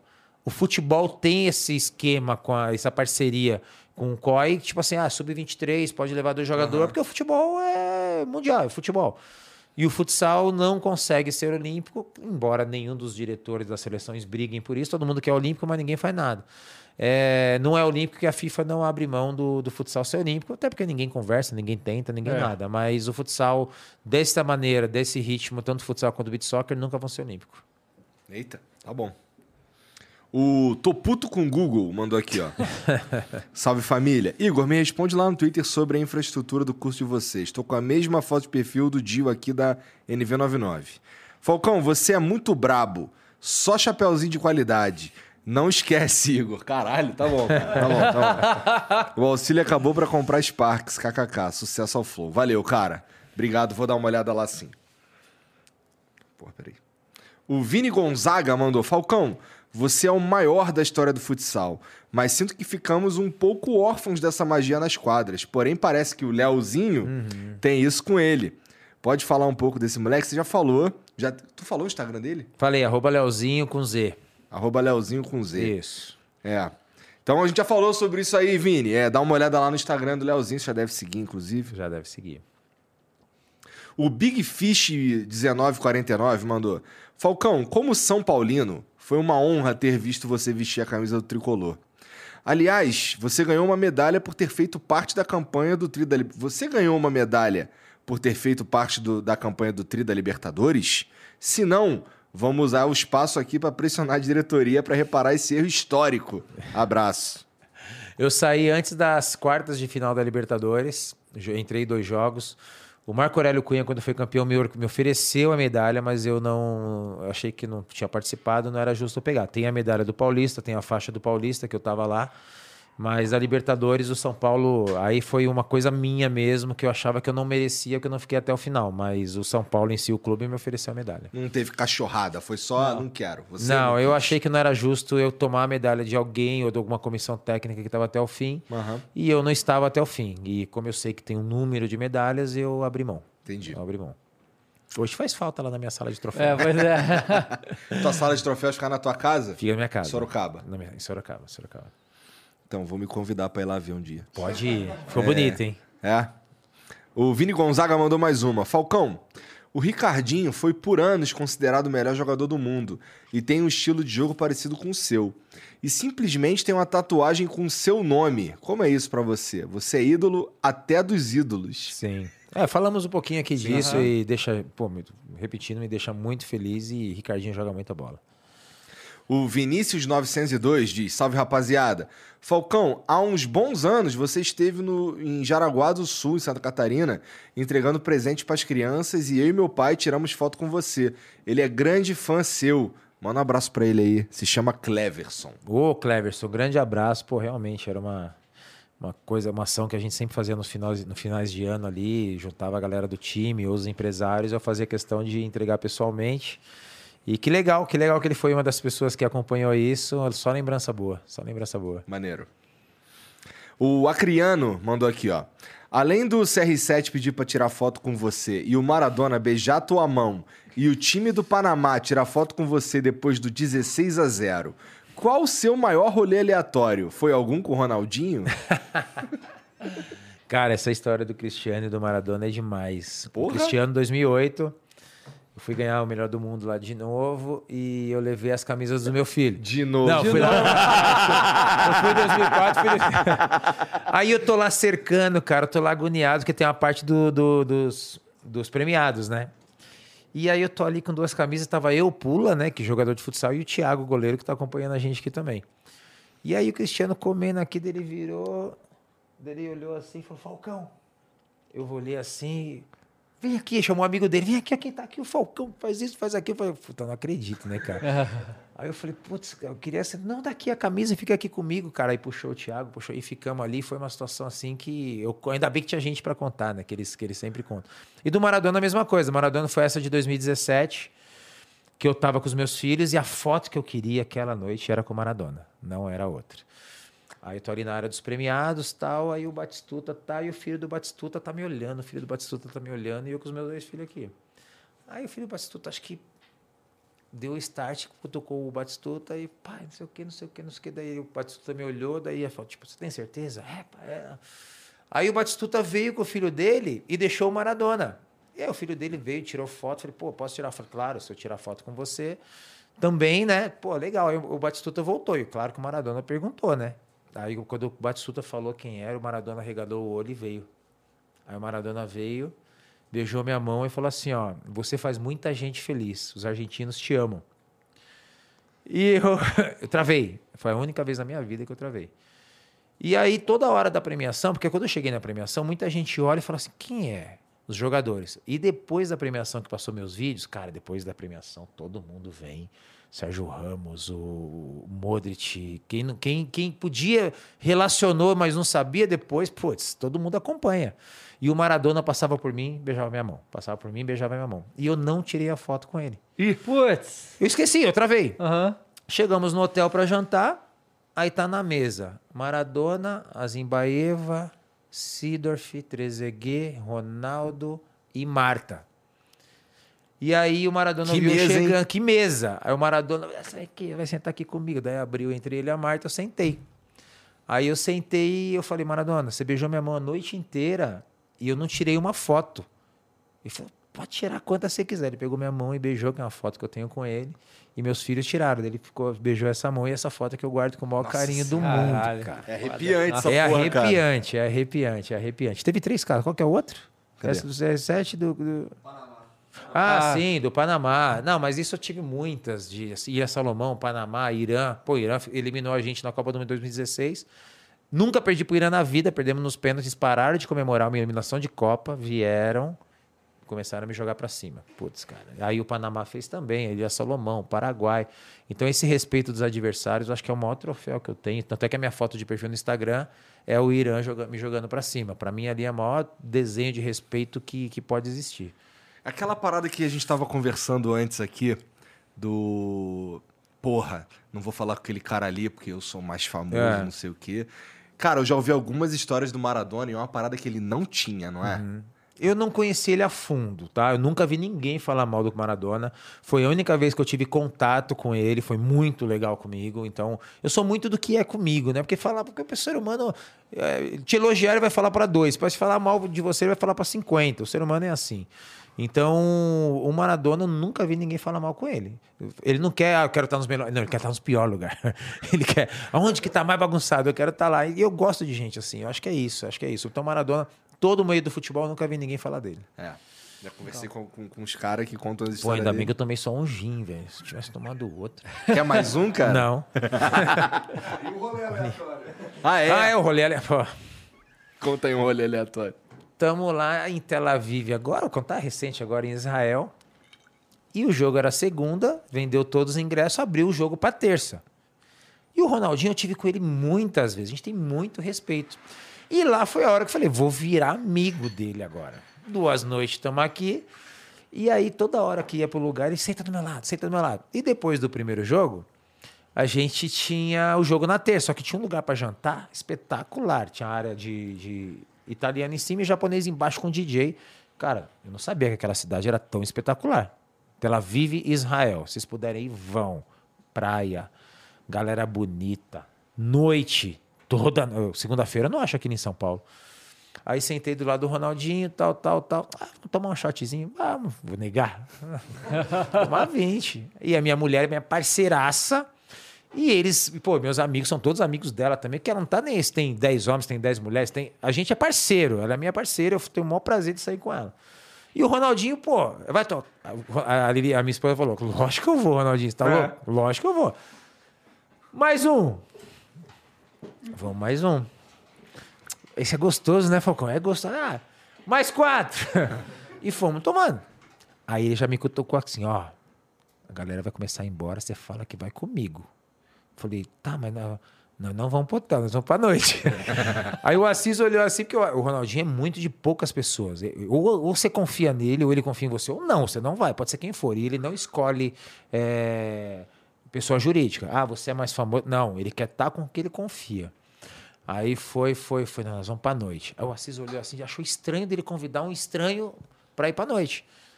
Os dois estão comigo. O Assis entendeu o recado. Pô, pior que o Assis é gente boa pra, pra caralho. Caramba, só que ele cuida do Ronaldinho. Sim. O Ronaldinho tem o momento dele, é o momento dele. Começamos a tomar, a galera começou a ir embora. Não, vai lá, vai lá, vai lá. Amanhã tem jogo, beleza. Ah, é? Amanhã é, tem jogo. Amanhã né? tem imprensa meio-dia. Ah, tá bom, Ronaldinho. Nós não vamos nunca. Eu falei, óbvio que não. Caramba, deu uma e meia da manhã, nós fomos numa balada em Israel lotado. Aí tinha um lugar que era tipo essa sala, e tinha uma cortina, cara. E tinha um DJ só pra sala. Espaço só dele. Que noite maravilhosa, cara. Ver ele feliz, ver ele solto, ver ele se. E coisa que eu nunca tinha visto dele, que é o momento dele. E ele é um cara, cara. A imagem dele pro mundo inteiro não dá. Pô, porque assim, imagina, não, ele não consegue ter um momento não. de paz, assim. Eu fui público. no mesmo voo que ele para lá. Então nós paramos na Turquia ele com a boina dele, todo mundo de máscara, não tem. Porque ele é muito caricato. É. E o cara caricato é mais famoso. Ronaldo é caricato, com os dentão, Sim. ele é caricato. Cara, é impressionante qualquer curva que a gente passar. Teve uma hora que tava no carrinho de golfe, aqueles carrinhos do aeroporto, uhum. tinha um monte de gente correndo atrás. Ele falou, vai embora, que senão, o Assis, né? Aí a gente parou para jantar, não tem jeito, é impressionante, é impressionante. E rolê, eu fui no rolê com o Ronaldinho. eu tenho isso no currículo, cara. Ah, vocês ganhou os troféus lá em Israel? Ganhei, mas o rolê aleatório é o que vale, cara. Esse daí, ganhei a confiança dele já. E em Dubai também. Aí, aí 20 dias depois teve o evento em Dubai. E eu e ele era um dos, do, das estrelas convidadas. Chegou? Estamos num lugar. E assim, só estrela do futebol e ele não gosta. Falou, ó, só vai nós dois, não avisa ninguém. Eu falei, fomos pro segundo. e fomos pro segundo lá em Dubai, cara. Então agora tu é brother dele pra rolês aleatórios. Só, não é só do, do jogo, não. Lá em, lá em, em Ribeirão, possivelmente, já pedi um lugar para um pagode. Já tem outro. É ele, eu, eu sou dono do, do jogo, tem meu nome lá, então tem que ter minha cadeira do lado dele. Se vire. Não, mas é muito legal. Tá cara. certo, maneiro. É muito bom. Oi, dá licença rapidinho, aproveitando essa vibe de rolê aleatório. Ah. Eu não sei o que, que acontecia antigamente, que eu via que o clube do Jaraguá ia jogar com outras cidadezinhas de interior e tal. É. Morava numa cidade que chamava Siqueira Campos. E eles vocês foram jogar com eles lá. E eu lembro que foi um evento na cidade. Uhum. Caralho, o time do Falcão vai vir jogar. No final, vocês foram pro vestiário. Eu peguei um colete do que eu usava para treinar, me fingi de repórter e consegui entrar no vestiário com vocês. e, e, eu só queria, tipo, apertar essa mão, tá é. ligado? Foi muito do caralho. Mas deu certo? Deu certo pra caralho. funcionou, funcionou demais, cara. É que o Jaraguá, antes de dessa coisa de rede social, que a rede social hoje faz qualquer um ficar grande. O Jaraguá era uma, era uma coisa como se tivesse o Instagram bombando. Aonde a gente jogava, principalmente em Santa Catarina, que era o, Jaraguá tinha mais tinha tanta moral quanto o Havaí Figueirense. E a gente fazia muito amistosos no interior. E era, como ele falou, era cidade de 50 mil habitantes, 30, e a cidade parava. E os para sair do ginásio era duas, três horas. Tá aqui que não me deixa mentir. E a galera invadiu o vestiário mesmo. Era o terror. E, mas assim, a época que você está falando, você devia ter oito anos. Como é que é, você era não, um repórter de oito anos? Não, é porque eu vi que um cara entrou era um repórter, e ele tava com um colete muito parecido com o que a gente usava para treinar. Aí então você era eu, a miniatura dele. eu fui junto ali, eu fui na, na, na, na deixa, sabe? Cara, era muito louco. Era Golpista, mano. Golpista, golpista. golpista. Que mau exemplo, hein? Desculpa. É, mau exemplo. O original Ganja Boy mandou aqui, ó. Salve, salve família. Pelé que é o falcão do futebol. Pelé que é o falcão do futebol, o 12 sempre foi meu número da sorte por conta de você. Fazia questão de usar a camisa com esse número toda vez. Por favor, pode mandar um salve pro Alex e pro, Pere... e pro Perebudos Futsal, time de futsal lá de São Mateus do Sul. São Mateus do Sul do, do Paraná. Qual que é o nome, Alex? Alex, Ele é. rapaziada do Perebudos Futsal, São Mateus do Sul, Falcão, passando pra mandar um abraço pra todos aí, ó. Vê se fala aí pra me levar aí pra fazer. o- Ah, não, o evento não dá mais só. Porra, Falcão, muito obrigado. Tu assina a nossa camisa aí, cara. E agora, agora a gente vai ter a assinatura dos Agora. dois falcões, É, né? tá maluco. Essa aqui é só pra quem jogou Copa do Mundo. Ah, então tá. Então, assinatura dos dois Falcões. Que vocês viram que o, que o Luva de Pedreiro tá com uma camisa da seleção número 5 com, com o Falcão, né? É. Ele conseguiu, é o que os caras falaram, ele conseguiu colocar a camisa do Manuel Tobias com o nome do Falcão. ele é um gênio. Ô, Falcão, e fala aí, fala aí umas redes sociais de interesse aí que a galera possa É você seguir ainda. Você falou do seu canal do YouTube, você ainda alimenta lá? Sim, voltamos agora. É um vídeo por semana, a gente deve ir para dois vídeos por semana pós-Copa. Então, para ano que vem eu quero planejar para mais tá mais dentro dos meus projetos, né? Mas o meu Instagram, Falcão 12 Oficial, a galera pode acompanhar lá. Falcão, eu tô quase mudando para Falcão do Luva Oficial. Falcão 12 Oficial é onde eu mais alimento, eu mesmo mexo, tô lá no dia a dia e é onde a galera consegue me acompanhar ali. Meu lado profissional, familiar, meus filhos, minha esposa, tudo acompanha tudo ali. Tá bom. Cara, muito obrigado Tá por maluco, Obrigado, Falcão, cara, muito que Tá legal. vindo aqui conversar com, com a gente, cara. Fico feliz de verdade. E eu também, cara. Porra, obrigado. Eu tô. Papo top demais, foi muito legal e contem comigo sempre. Pô, obrigado, Obrigado, cara. Falcão. Pô, Valeu, vocês gente. que assistiram aí, obrigado pela moral também. Não esquece de seguir o Falcão em todas as redes, tá tudo aqui na descrição, tá bom? É, aproveita, dá o like, se inscreve aí e a gente se vê semana que vem, tá bom? Um beijo pra vocês e até a próxima. Valeu, tchau, gente. tchau. Abraço. Salve, salve família! Aí, ó, tô aqui de volta pra falar da Blaze, que é um site de jogos, assim, jogos online, que você pode se divertir e ainda correr o risco de ganhar uma grana lá. Dá pra ganhar bastante dinheiro de uma tacada só. Só que é importante dizer que você precisa ser maior de 18 anos. Tem vários jogos aqui no site da Blaze. É, o meu favorito, que eu gosto de jogar aqui, é o Crash. E é um jogo que você, basicamente, você coloca uma grana ali, espera o multiplicador subir e tira o dinheiro antes do multiplicador quebrar. Eu vou agora mesmo apostar aqui mil reais, porque eu sou desses. Vai, essa- vai gastar um, é um dinheiro aí que você ia gastar em, em entretenimento, ir ao cinema, fazer qualquer coisa. Você pode também fazer do, do conforto da sua casa, sentadinho aí, e brincar aqui no site da Blaze, que é divertido, é maneiro. E você, como eu disse, corre o risco de estourar a grana. Você não precisa apostar mil reais, que nem eu fiz aqui, ó. Agora eu me dei bem, ó. Ó, agora eu, eu meio que voltei, voltei quase pro mesmo patamar que eu tava no começo aqui, que eu tirei com... Aí quando eu tiro com dois, o bagulho já tá em cinco, o multiplicador. Normal, pode acontecer, mas é, vem se divertir. Pô, então entra aí na Blaze e vem se divertir também, que, cara, isso daqui é, é maneiro.